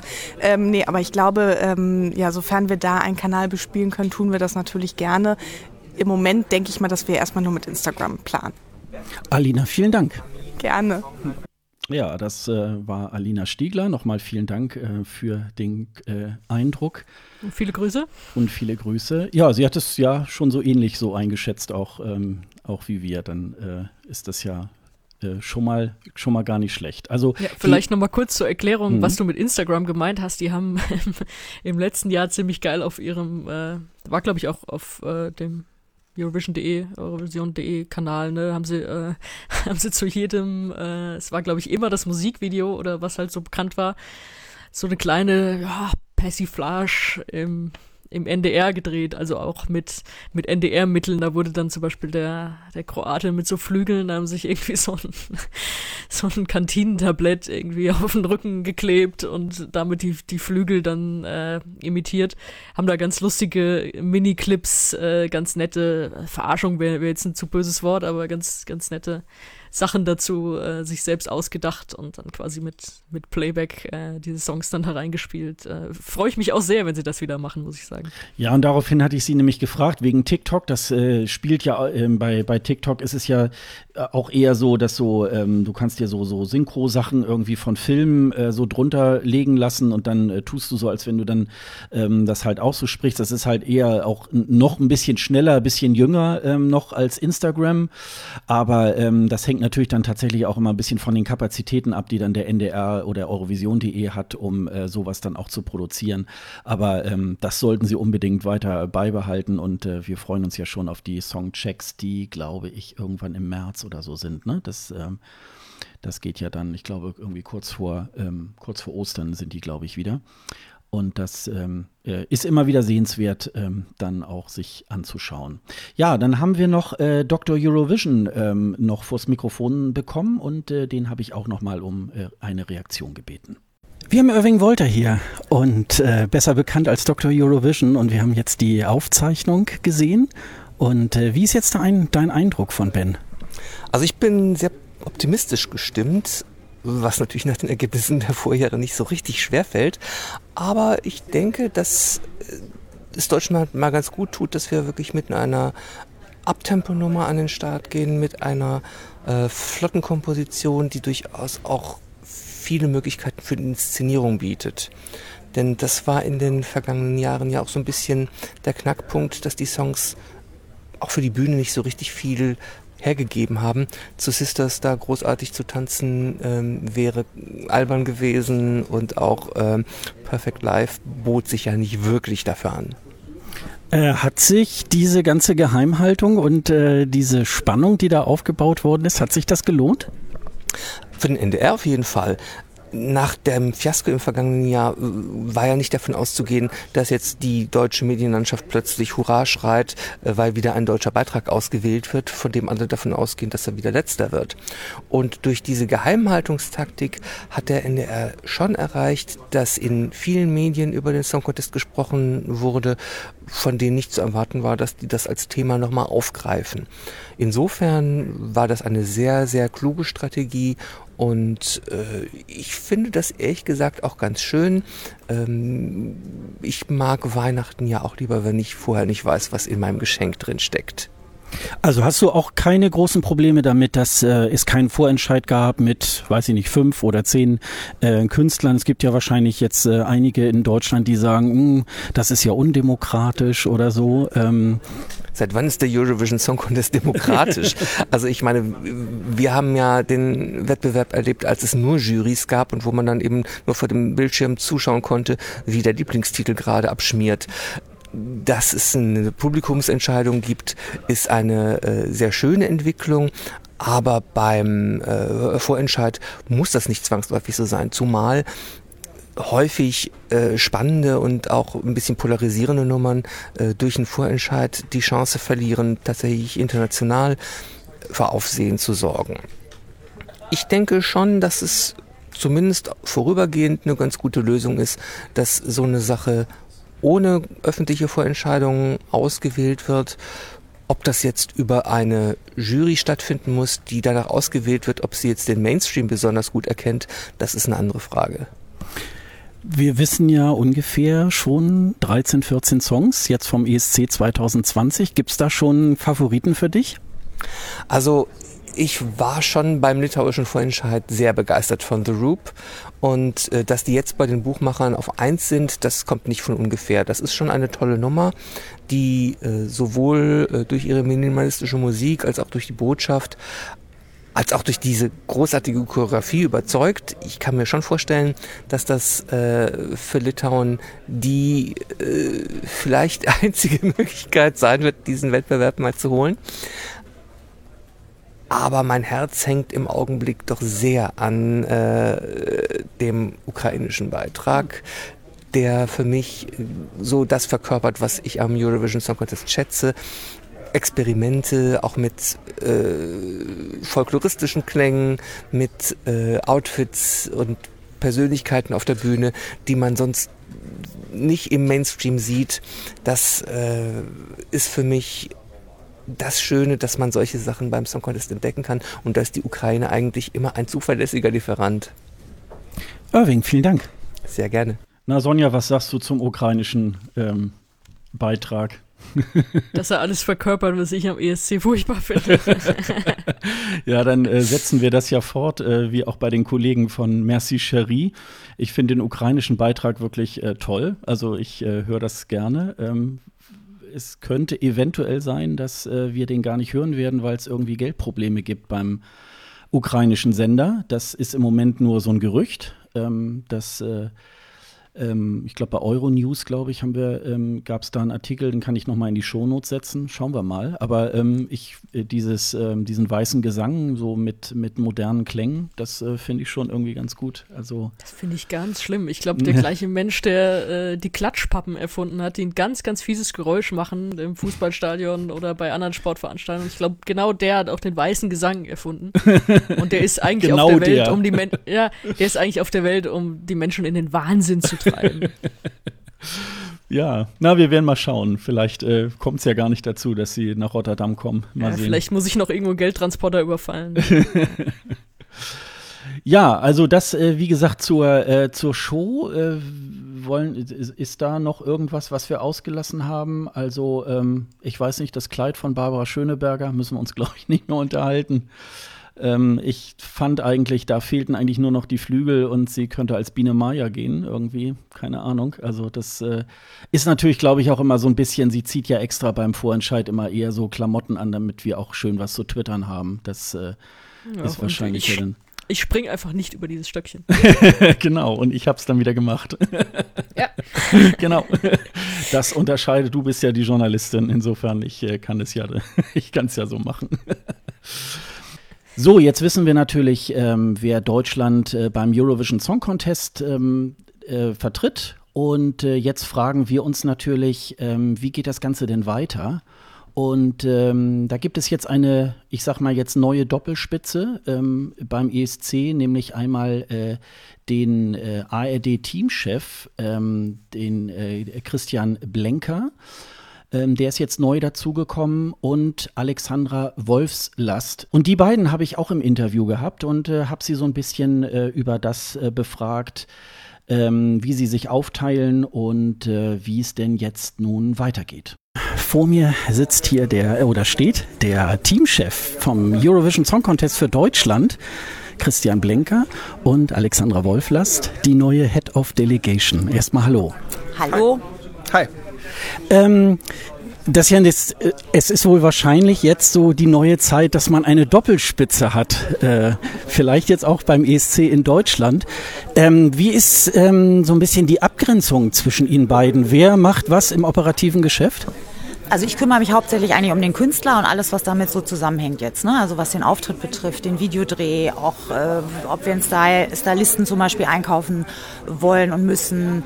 Äh, natürlich die Inszenierung, ganz wichtiger Punkt. Das ist eigentlich so mein Hauptkerngebiet. Und natürlich als Head of Delegation mache ich die ganzen Geschichten mit der EBU zusammen mit meinem Team. Das mache ich ja nicht alleine. Ich habe ja noch einen Assistant äh, Head of Delegation, Melanie, mit der mache ich das alles. Und du musst ja jetzt äh, vor dem Head of Delegation Meeting müssen wir ja Telefonbuch stärken an Formularen ausfüllen und abgeben und so. Das mhm. ist jetzt so mein Kerngebiet. Mhm. Und ich arbeite mit Alex eng zusammen. Mein Titel ist Teamchef. Wir sind ja eine, eine große Delegation, ein großes Team. Da ist eine große Produktionsmannschaft dabei. Ähm, wir haben aber natürlich auch verschiedene Medien, Hörfunk, Online, Fernsehen und für all die bin ich Ansprechpartner, intern, aber auch extern. Jetzt werden sich natürlich einige Fernsehzuschauer sagen, was, es gibt gar keinen Vorentscheid, das ist ja völlig undemokratisch. Äh, wenn man jetzt natürlich sich äh, die Big Five anguckt, äh, da hat ja bis auf, sagen wir mal, Italien ja jetzt auch keinen internen Auswahl. Aber was sagen Sie den, den Zuschauern, ähm, dass Sie diese, diese Wahl jetzt getroffen haben? Zunächst kann ich die Enttäuschung verstehen, weil ähm, ich habe gelernt, ich bin ja sehr frisch dabei, und ich habe gelernt, es äh, gibt Leute, die haben unheimlich viel Herzblut für diese Sache. Und dass die natürlich einen Appetizer wollen, der Vorentscheid heißt, das kann ich sehr gut verstehen. Und trotzdem aus professioneller Sicht ähm, haben wir in diesem Jahr gesagt, wir wollen mal ein reines Juryverfahren machen. Weder Alex noch ich äh, haben in dieses Verfahren eingegriffen, auch nicht Thomas Schreiber oder andere, sondern wir haben die Auswahl nur Experten überlassen. Das ist auch keine herzlose Angelegenheit, sondern äh, das sind in der Eurovisionsjury 100 Fans, die im Vorfeld bewiesen haben, dass sie ein besonderes Trüffelgehen haben, dass sie einen besonderen Instinkt haben und äh, in der Expertenjury eben Experten, die schon einmal dabei waren und äh, für ihre jeweiligen Länder bei einem echten Contest mitgestimmt haben. Wir wussten, dass das eine gute Truppe ist. Die machen nicht nur reine Bauchentscheidungen, sondern die haben eine hohe Treffsicherheit und ich finde ehrlich gesagt, das Ergebnis gibt uns recht. Was äh, kann man denn jetzt äh, sagen, wie, wie geht's jetzt weiter? Bis, sage ich mal, bis zum 16. Mai, wenn das Ganze ähm, im Finale dann auf der Bühne steht. Ähm, Promo-Geschichten, äh, läuft es im Radio jetzt? Ähm, was ist da geplant? Also ich hoffe, dass es im Radio läuft. Das hat ja Peter Obern eben auch schon äh, ganz nett gesagt. Er kann sich nicht vorstellen, äh, dass es nicht im Radio laufen wird, sonst äh, dürfen wir ihn alle Emil nennen. Mhm. ähm, nein, ich bin mir ganz sicher, dass das im Radio laufen wird. Ich kann es natürlich nicht, wir können ja die Musikchefs jetzt nicht beeinflussen, aber alles, was ich bislang an Reaktionen bekommen habe, wird top sein. Das heißt, jetzt wird so eine kleine Promorutsche anfangen mit äh, Deutschlandterminen, Fernsehterminen und so weiter, äh, wo er sich äh, darstellen muss. Und dann gibt es natürlich auch internationale Termine, die wir wahrnehmen, weil wir wollen natürlich auch die Punkte aus dem Ausland bekommen. Also äh, wir wollen drei Pre-Partys auf jeden Fall besuchen. Und zwar Amsterdam, Madrid und äh, London. Das ist eigentlich so äh, fest, äh, fest im Kalender. Und natürlich äh, müssen wir jetzt gucken, das Staging muss ja auch geprobt werden und so weiter. Also das ist so, würde ich mal sagen, das Wesentliche, was jetzt auf uns zukommt. Ähm, Im Vorfeld äh, haben Sie ja mal ähm, gesagt bei eurovision.de, dass ähm, man vom Vorentscheid ja weggegangen ist, weil ähm, viele Künstler ja Angst haben, sie würden verbrannt sein. Also sie würden da ähm, schlecht dastehen. Ähm, hat das nicht auch ein bisschen was damit zu tun, ähm, wie vielleicht in den letzten Jahren so sind ja auch die, ein, die eine oder andere Panne da auch passiert, ähm, dass da vielleicht auch das Vertrauen vielleicht äh, verschreckt wurde? Das kann sein, das kann ich jetzt nicht beurteilen, weil da war ich ja noch persönlich nicht dabei. Mhm. Ähm, ich weiß nur, dass es natürlich für einen Künstler unbefriedigend ist, wenn er im Vorentscheid schon rausfällt. Und dann kannst du ihn danach ja nicht nochmal wieder aufstellen. Und manchmal hat es ja alle möglichen Gründe. Mögen es auch Pannen sein, die wir zu verantworten haben, aber es kann ja auch sein, er hat vielleicht den falschen Song gekriegt, der passte nicht oder keine Ahnung, er hatte Katzen im Hals. Es ist ja der hunderttausend Gründe. Und ähm, ich habe jetzt auch gesehen, als ich die letzten zehn Plätze äh, gesehen habe, jetzt was, was sozusagen in den Top Ten war, wo sich Ben dann durchgesetzt hat, das war alles super. Und das will man sich auch nicht verderben für, für vielleicht das nächste oder übernächste Jahr. Mhm. Ich glaube auch, dass dieser intime Raum bietet einen Schutz. Mhm. Ähm, wenn ich mit Musikern spreche, das ist für die ja auch was Heiliges, das, was sie machen. Und wenn jetzt andere sagen, was weiß ich, mir gefällt der Refrain nicht oder mir gefällt nicht die Klamotte, die du anhast, dann tut das auch weh. Und ähm, deswegen haben wir es auch versucht, Menschen ein bisschen mehr zu schützen. Die konnten sich ausprobieren. Und die, das Prinzip des Songcamps finde ich sensationell, weil das sind ja Menschen, die sind so an der Schwelle, die sind noch nicht fertig, die haben viel, aber sie haben noch nicht alles. Und dann kriegen sie einen Top-Producer, sie kriegen einen Top-Songwriter. Und das ist jetzt kein artifizielles Zeug, sondern sie kriegen Menschen, die ihnen nochmal den Zug so richtig auf die Schiene setzen, damit er richtig gut fahren kann. Und das hat ihnen, glaube ich, viel Spaß gemacht. Wir haben gutes Feedback bekommen und ich finde, abgerechnet wird im Mai. Und äh, ungefähr 13, 14 Songs sind ja schon bekannt im ESC 2020. Gibt es da schon einen Favoriten? Ähm, das ist eine gute, nee, das ist eine gute Frage. ähm, also ich habe jetzt tatsächlich noch keinen. Ich habe mich allerdings auch noch nicht, weil ich jetzt so fokussiert war auf unseren und auf diesen Tag heute, habe ich mich, ich habe sie mir natürlich alle angehört, aber meistens nur einmal. Ich weiß, das ist ja, was ist das, der, der isländische, aber der noch nicht durch den Vorentscheid genau, durch ist. Also wenn durch. der, wenn der es wird, glaube ich, das wird eine ernstzunehmende Konkurrenz, bin ich mir relativ sicher. Äh, aber ansonsten muss ich sagen, da muss ich auch noch mal Herrn Urban zitieren, weil Peter hat ja gesagt, es sind viele Balladen, weil ich glaube, viele versuchen so ein bisschen den Duncan Lawrence jetzt noch mal irgendwie rauszukehren, weil der ja so erfolgreich war. Und ich bin da ganz froh, dass wir da einen Abtempo-Song haben, weil ich glaube, und auch mal einen Party-Song und auch mal, äh, wo man tanzen kann und Spaß haben kann. Ich glaube, das ist ganz wichtig und, äh, und nicht, dass wir so tragend und schwer jetzt mal daherkommen. Das finde ich super. Ich habe den tschechischen Beitrag gesehen, der hat mhm. mir ganz gut gefallen. Ähm, aber ich finde, das vorherzusehen, wie die abschneiden, finde ich wahnsinnig schwer. Ich, es geht ja auch nur so um den persönlichen Favoriten. Ja, und in Wahrheit ist es auch immer so ein bisschen wie so ein, ein Cocktail mischen oder irgendwie einen Kuchen backen oder ein besonderes Rezept machen. Da gehört so viele Bestandteile dazu. Nicht nur ein guter Sänger, sondern ein guter Song und vor allen Dingen ein gutes Staging.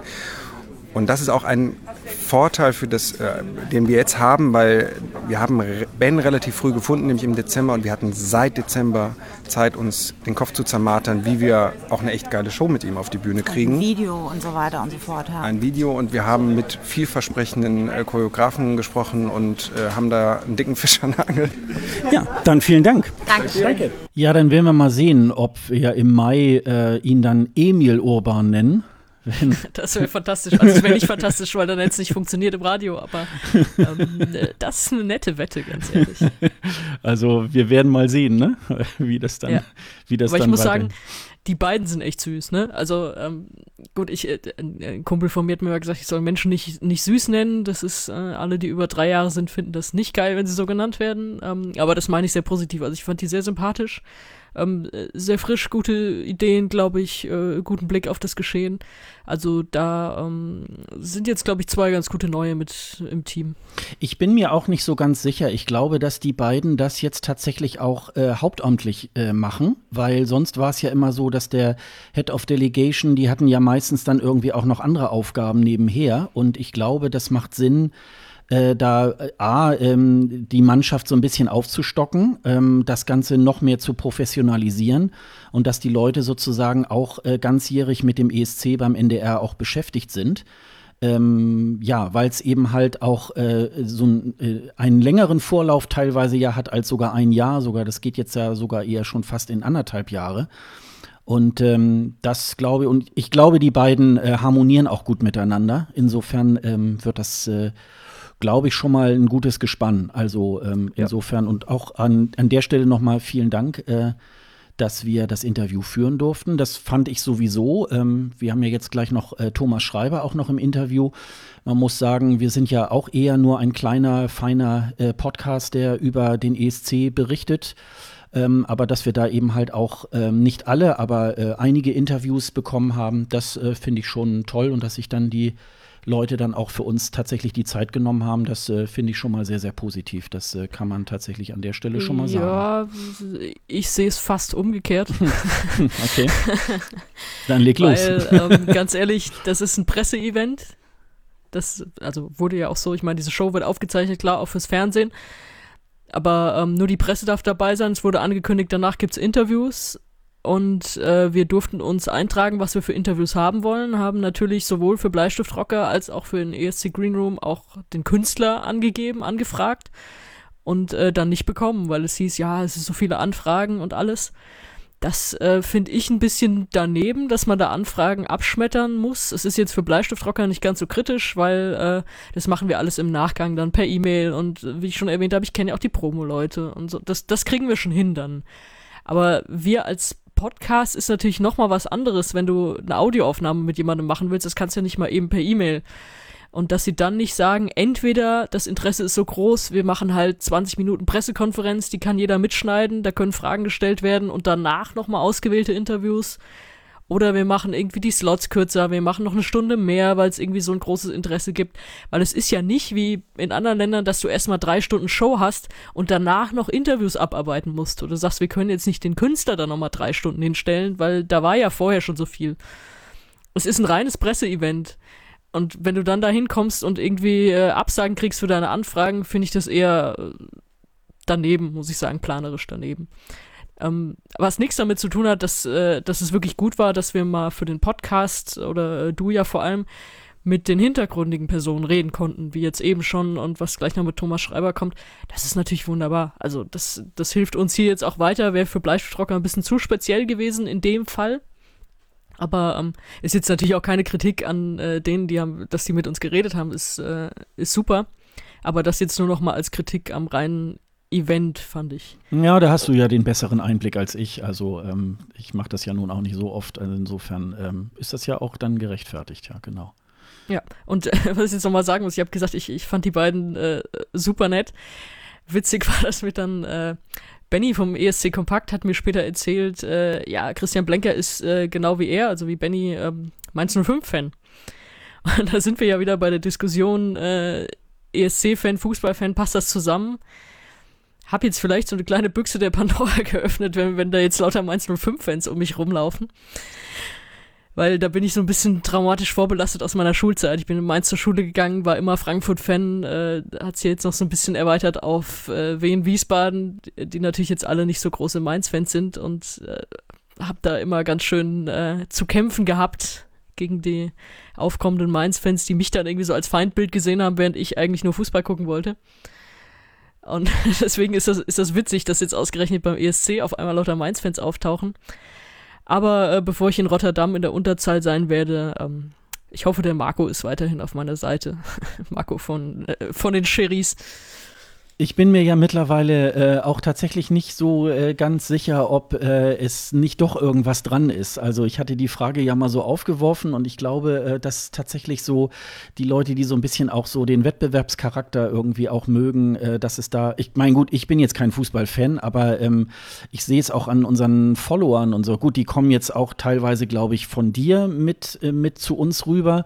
Ich bringe Ähm, die ganzen Assis mit. Nein, nicht die Assis, sondern die, die, äh, die Fußballfans. Und ähm, ähm, äh, das ist mir aber auch schon vorher aufgefallen, als ich noch mit Dennis den Podcast aufgemacht habe. Da sind schon so einige äh, auch so dabei, die so oder auch äh, Olympia ähm, äh, verrückt sind oder so, die, glaube ich, so ein bisschen auch diesen Wettbewerbscharakter des ESC äh, gut finden und vielleicht deswegen auch so teilweise dieses Event ähm, auch so schätzen. Also ähm, ich bleib da mal dran. Also äh, ja, vielleicht, vielleicht sollte ich ja mal ähm, ähm, Irving Wolter mal fragen, äh, ob es da vielleicht auch, äh, äh vielleicht gibt es ja auch eine wissenschaftliche Untersuchung darüber ähm, ja, bin ich über mal, die Sch äh, Schnittspänge. Äh, da werde ich ihn das nächste Mal Wobei, wenn, ähm, dazu wenn sagst, befragen. Es geht irgendwie um den Wettbewerbscharakter. Ein Kumpel von mir macht im Eintracht-Museum die äh, Führungen und da gibt es dann so eine große Vitrine mit Pokalen, die gewonnen wurden und dann kommt er immer mit einem mit einem leeren Wasserglas und stülpt das um und sagt, und das ist übrigens die Pokalvitrine von Mainz 05. so viel zum Thema Gewinnen, aber nee, ist alles nur Spaß. Ähm, passt schon, wir kriegen das schon hin. Wir, wir schaffen das ohne uns zu hauen, da bin ich mir ganz sicher. Ja, genau.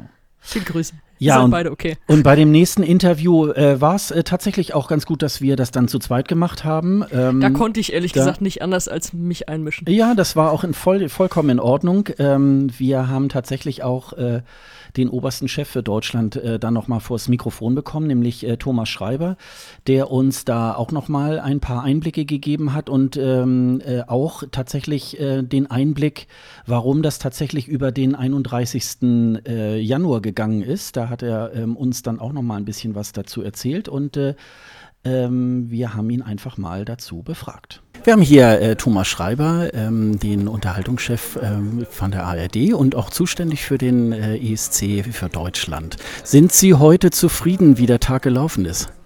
Ja, ich freue mich. Ich freue mich, äh, dass wir das Geheimnis lüften konnten.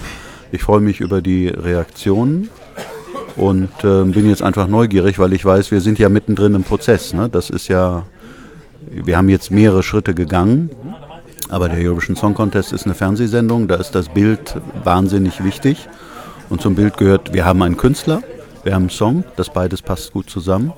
Jetzt ist halt die Frage der Inszenierung und an der arbeiten wir. Also wir sind sozusagen mittendrin und nehmen jetzt aber mit dem heutigen Tag sozusagen mehr Menschen auf unserem Weg mit. Äh, es gibt ja sicherlich jetzt einige Fernsehzuschauer, sage ich jetzt mal, die das auch gewohnt sind. Äh, es gibt immer einen Vorentscheid äh, mit fünf oder zehn Teilnehmern, ähm, die das jetzt vielleicht auch als undemokratisch empfinden. Was sagen Sie denen?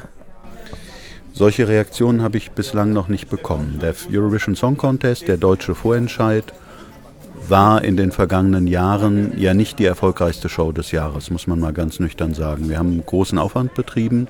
Wir haben ganz, ganz selten Mehrheiten erreicht. Also eigentlich, seitdem wir nicht mehr die Skandalisierung langer zurückliegender Jahre hatten, ähm, waren das Sendungen, die hatten ein, ein Publikum, aber das war nicht vergleichbar mit dem Publikum der Sendungen, für die ich sonst verantwortlich bin. Klein gegen groß, wer weiß denn sowas, XXL. Aber es ist ein, ein Publikum.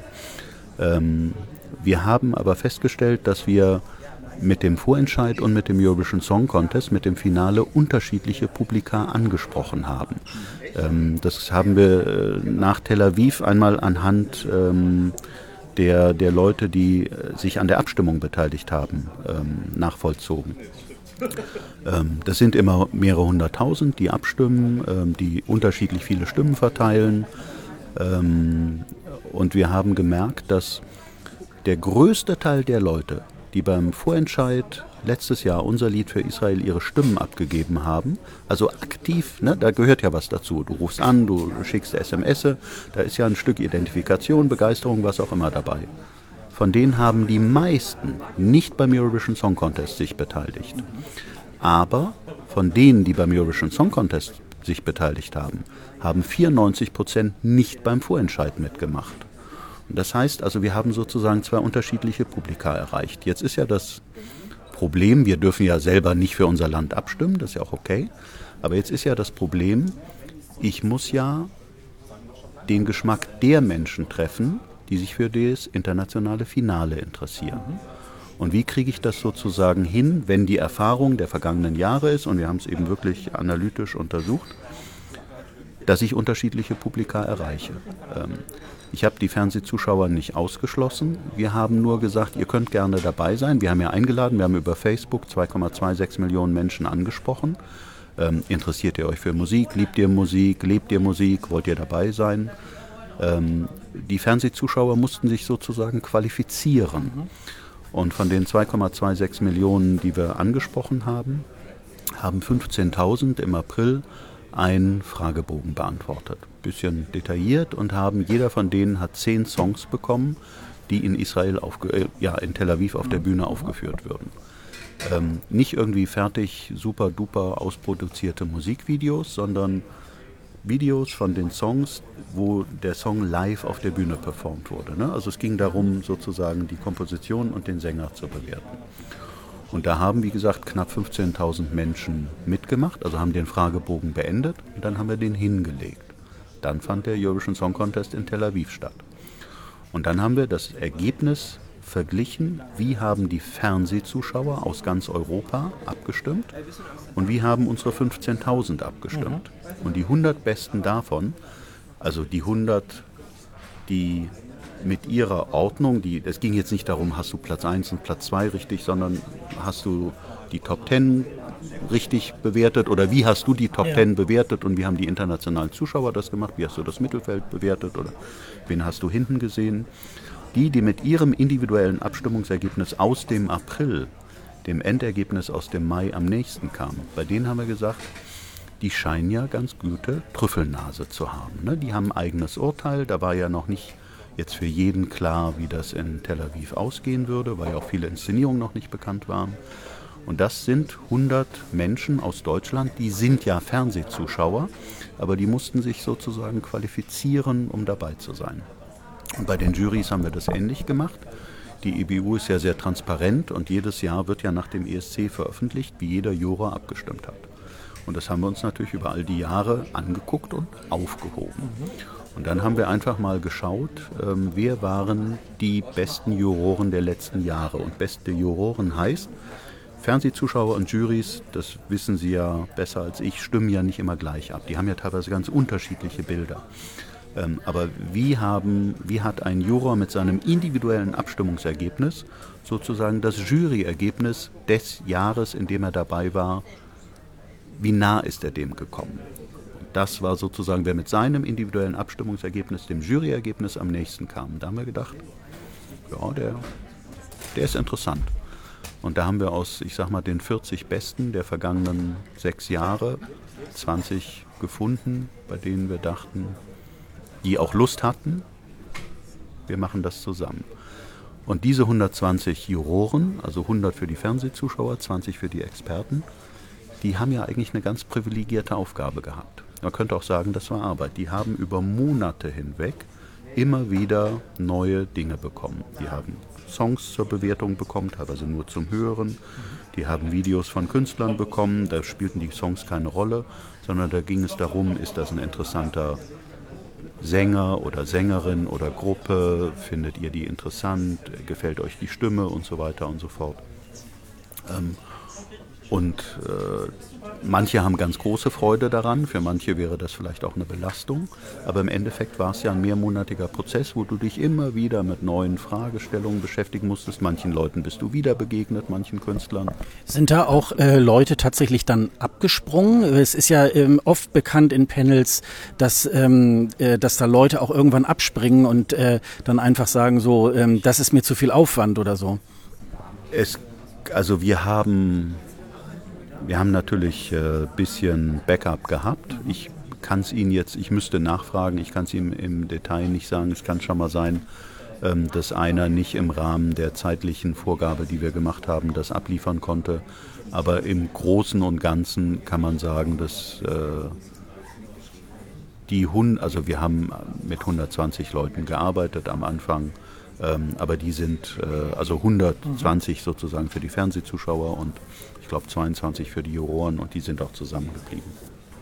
Nun könnte ja vielleicht auch jemand sagen, ähm, ja, ähm, kann man jetzt einen Song rein mit ich sag mal, Mathematik ähm, äh, suchen? Oder ist das, ähm, äh, äh, muss man da nicht irgendwie auch ein bisschen, sag mal so, das Herz? Oder ist das schon abgebildet durch die Panel-Teilnehmer? was hat das denn mit Mathematik zu tun? Das hat mit Mathematik nur damit zu tun, dass mehr als einer entscheidet. Aber die, wo, nach welchen Kriterien haben die Leute denn entschieden? Die haben doch mit, mit, mit allen, also Musik ist doch was, darauf reagierst du emotional. Die haben mit Herz, mit, mit Verstand, mit Hirn, vielleicht mit Seele, die haben mit ihrer Person darauf reagiert und, und mit ein bisschen Nachdenken wahrscheinlich. Ähm, aber es sind ja Fernsehzuschauer gewesen, die sind ja keine Profis, äh, unterstelle ich jetzt mal, sondern die haben ja ihr persönliches Urteil äh, gefällt. Und bei, der, bei den Musikjurys, da haben wir schon auch noch mal mehrfach daran erinnert, welche sind die Kriterien im ESC, nach denen du abstimmst. Ne? Fernsehzuschauer sind da frei, die sind die den kann, den kann man die ESC, EBU-Regeln sozusagen sagen, aber bei den äh, Music, Music, Industry Professionals, wie das heißt, ähm, da kann man ganz klar sagen, du warst Juror, das sind die Regeln, die, die bitte habe im Hinterkopf, und das haben wir mehrfach getan, wenn du jetzt entscheidest. Jetzt hat Sky Dumont ja in dem Inter äh, Interview, in diesem Einspieler gesagt, es ist der beste ESC-Song aller Zeiten. Da stellt sich natürlich die Frage, warum bauen sie da sich und natürlich auch irgendwie dem Künstler diese Fallhöhe auf? Naja, die Videos von Barbara und von Professor Satellite sollten ja auch so, also die sollten Informationen transportieren, aber die sollten ja auch eine gewisse Ironie transportieren. Und alleine die Behauptung, der beste Song aller Zeiten, die ist ja so over the top, das kann es nicht geben, das hat es auch noch nie gegeben. Ähm, also ich, aber Ironie äh, überträgt sich nicht immer in jeder Sekunde oder nicht jeder versteht sie.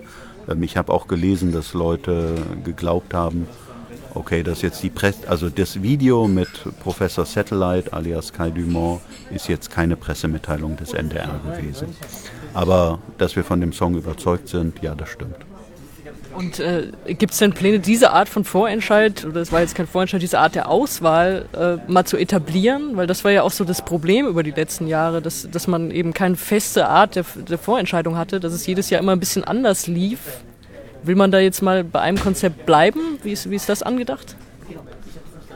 Wir ich hatte auch dieses Jahr vier unterschiedliche Konzepte und wir haben uns dann für eines entschieden ähm, weil viele Kriterien da mitspielen. Ne?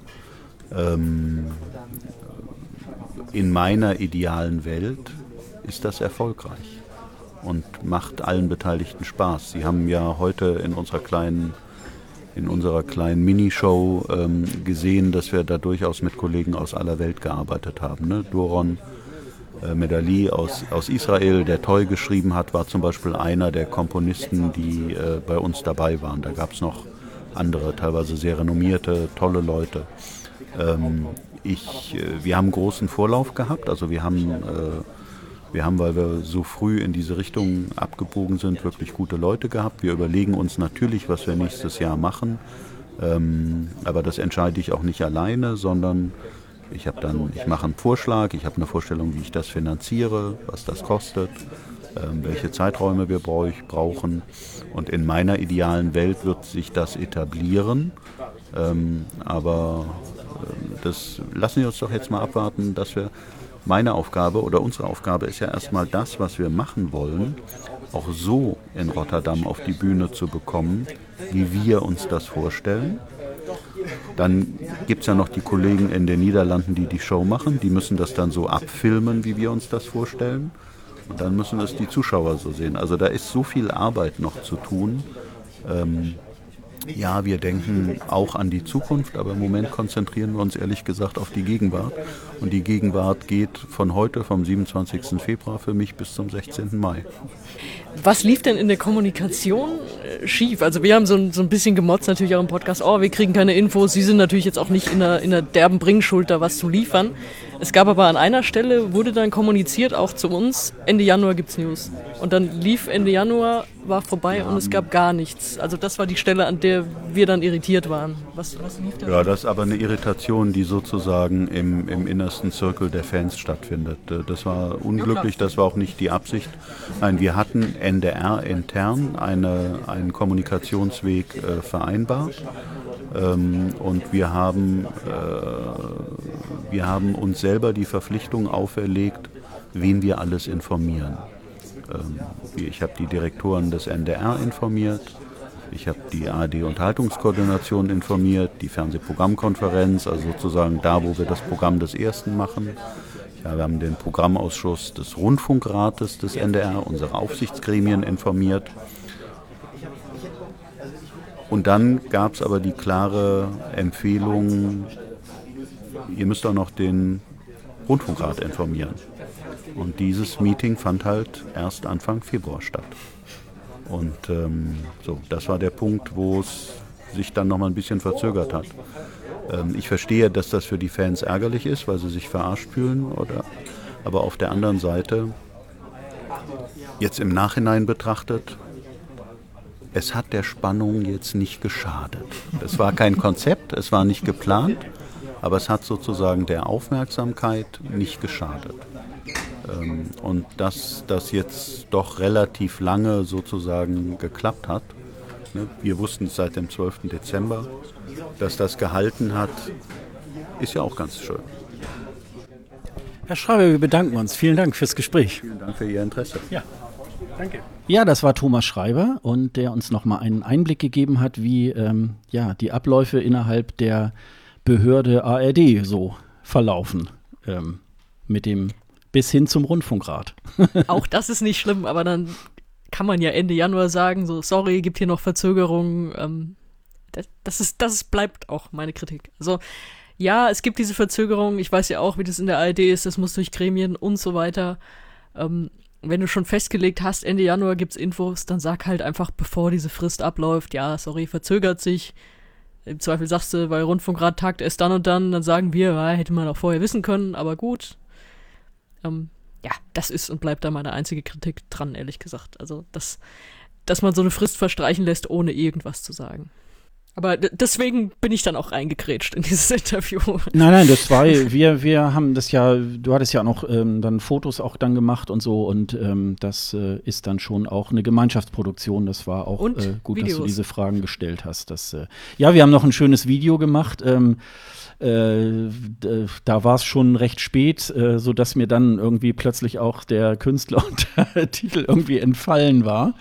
Und ja, das nächste Mal das Mikro näher an Sascha, vielleicht auch den Sascha näher ans Mikro, müssen wir mal schauen, das kriegen wir bei hin. Ja, wobei ich habe es eigentlich gut verstanden, also insofern äh, fand ich es jetzt, äh, fand ich jetzt vollkommen in Ordnung. Wir wollen, glaube ich, auch ein bisschen probieren, auch äh, wenn wir die nächsten Male auch so vor Ort sind, auch ein paar Bewegbilder auch für euch zu machen äh, auf unserem YouTube-Kanal. Ähm, findet ihr alles ja, auf unserer äh, Website äh, escgreenroom.de.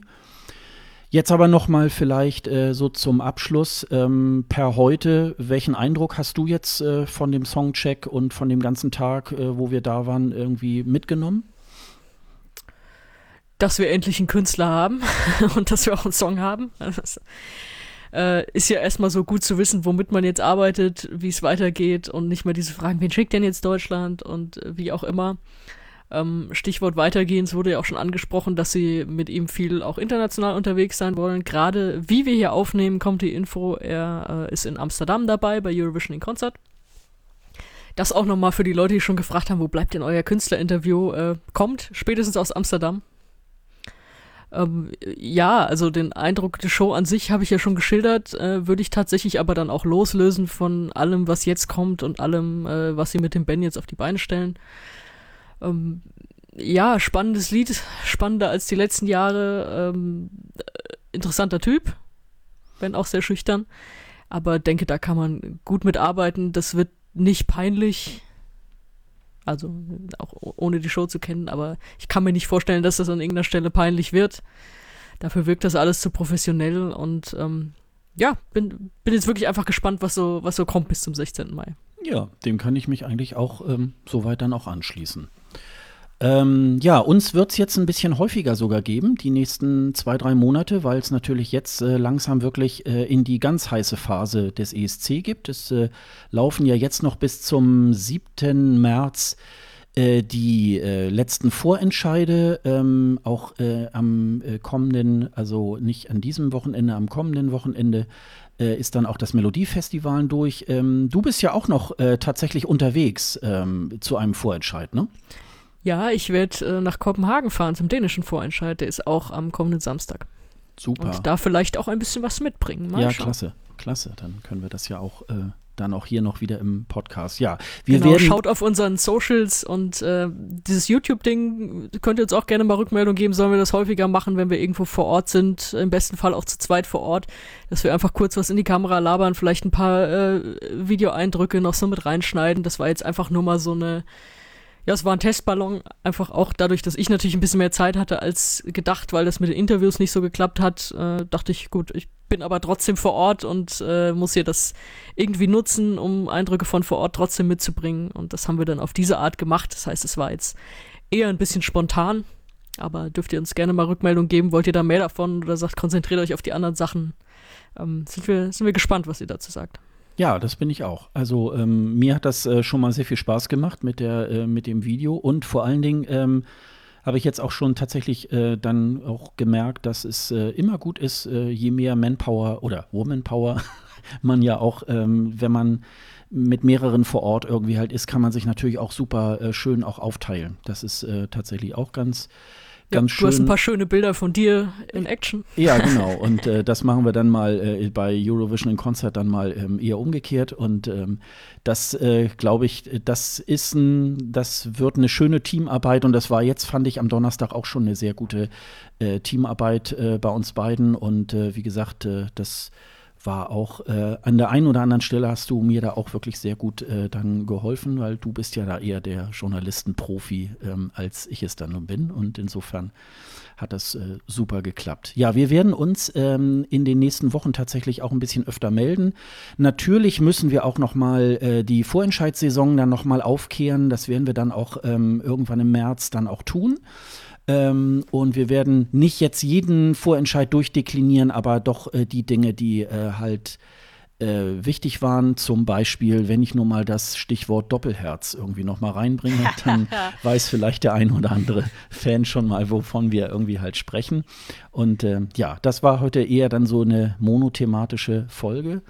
Und dann würde ich mal sagen, dann äh, machen wir den Sack äh, dann fast äh, zu, um nochmal euch den Hinweis zu geben. Also alle Infos zu unserem Podcast zum Eurovision Song Contest, wer wir sind, alle Folgen, alle Shownotes, unsere Social Media Kanäle und diverse Playlists findet ihr auf escgreenroom.de. Wir freuen uns auf Sterne und Bewertungen bei Apple Podcast und oder auf unserer Seite escgreenroom.de. Außerdem könnt ihr uns ab sofort auch einen Audiokommentar per Telefon aufsprechen unter der Nummer 04101 854 7955. Die Nummer gibt es auch auf unserer Website und wir möchten euch auf die Podcasts der Kollegin des DBPDW-Netzwerks hinweisen, den besten Podcast der Welt. Hört einfach mal rein und den Link gibt es auf unserer Website. Ja, ich würde sagen, das äh, äh, ist es dann erstmal. Ähm, hast du noch ein letztes Wort oder? Äh, naja, vielleicht kommen noch so das ein oder andere Special in der nächsten Zeit äh, zu den regulären Folgen äh, Watch This Space. Ja, genau. Ja, dann wünschen wir euch noch ähm, eine, ähm, ein schönes restliches Wochenende, eine schöne neue Woche oder wann immer ihr uns auch hört. Ähm, schaltet uns wieder ein und äh, bis dann. Tschüss. Tschüss.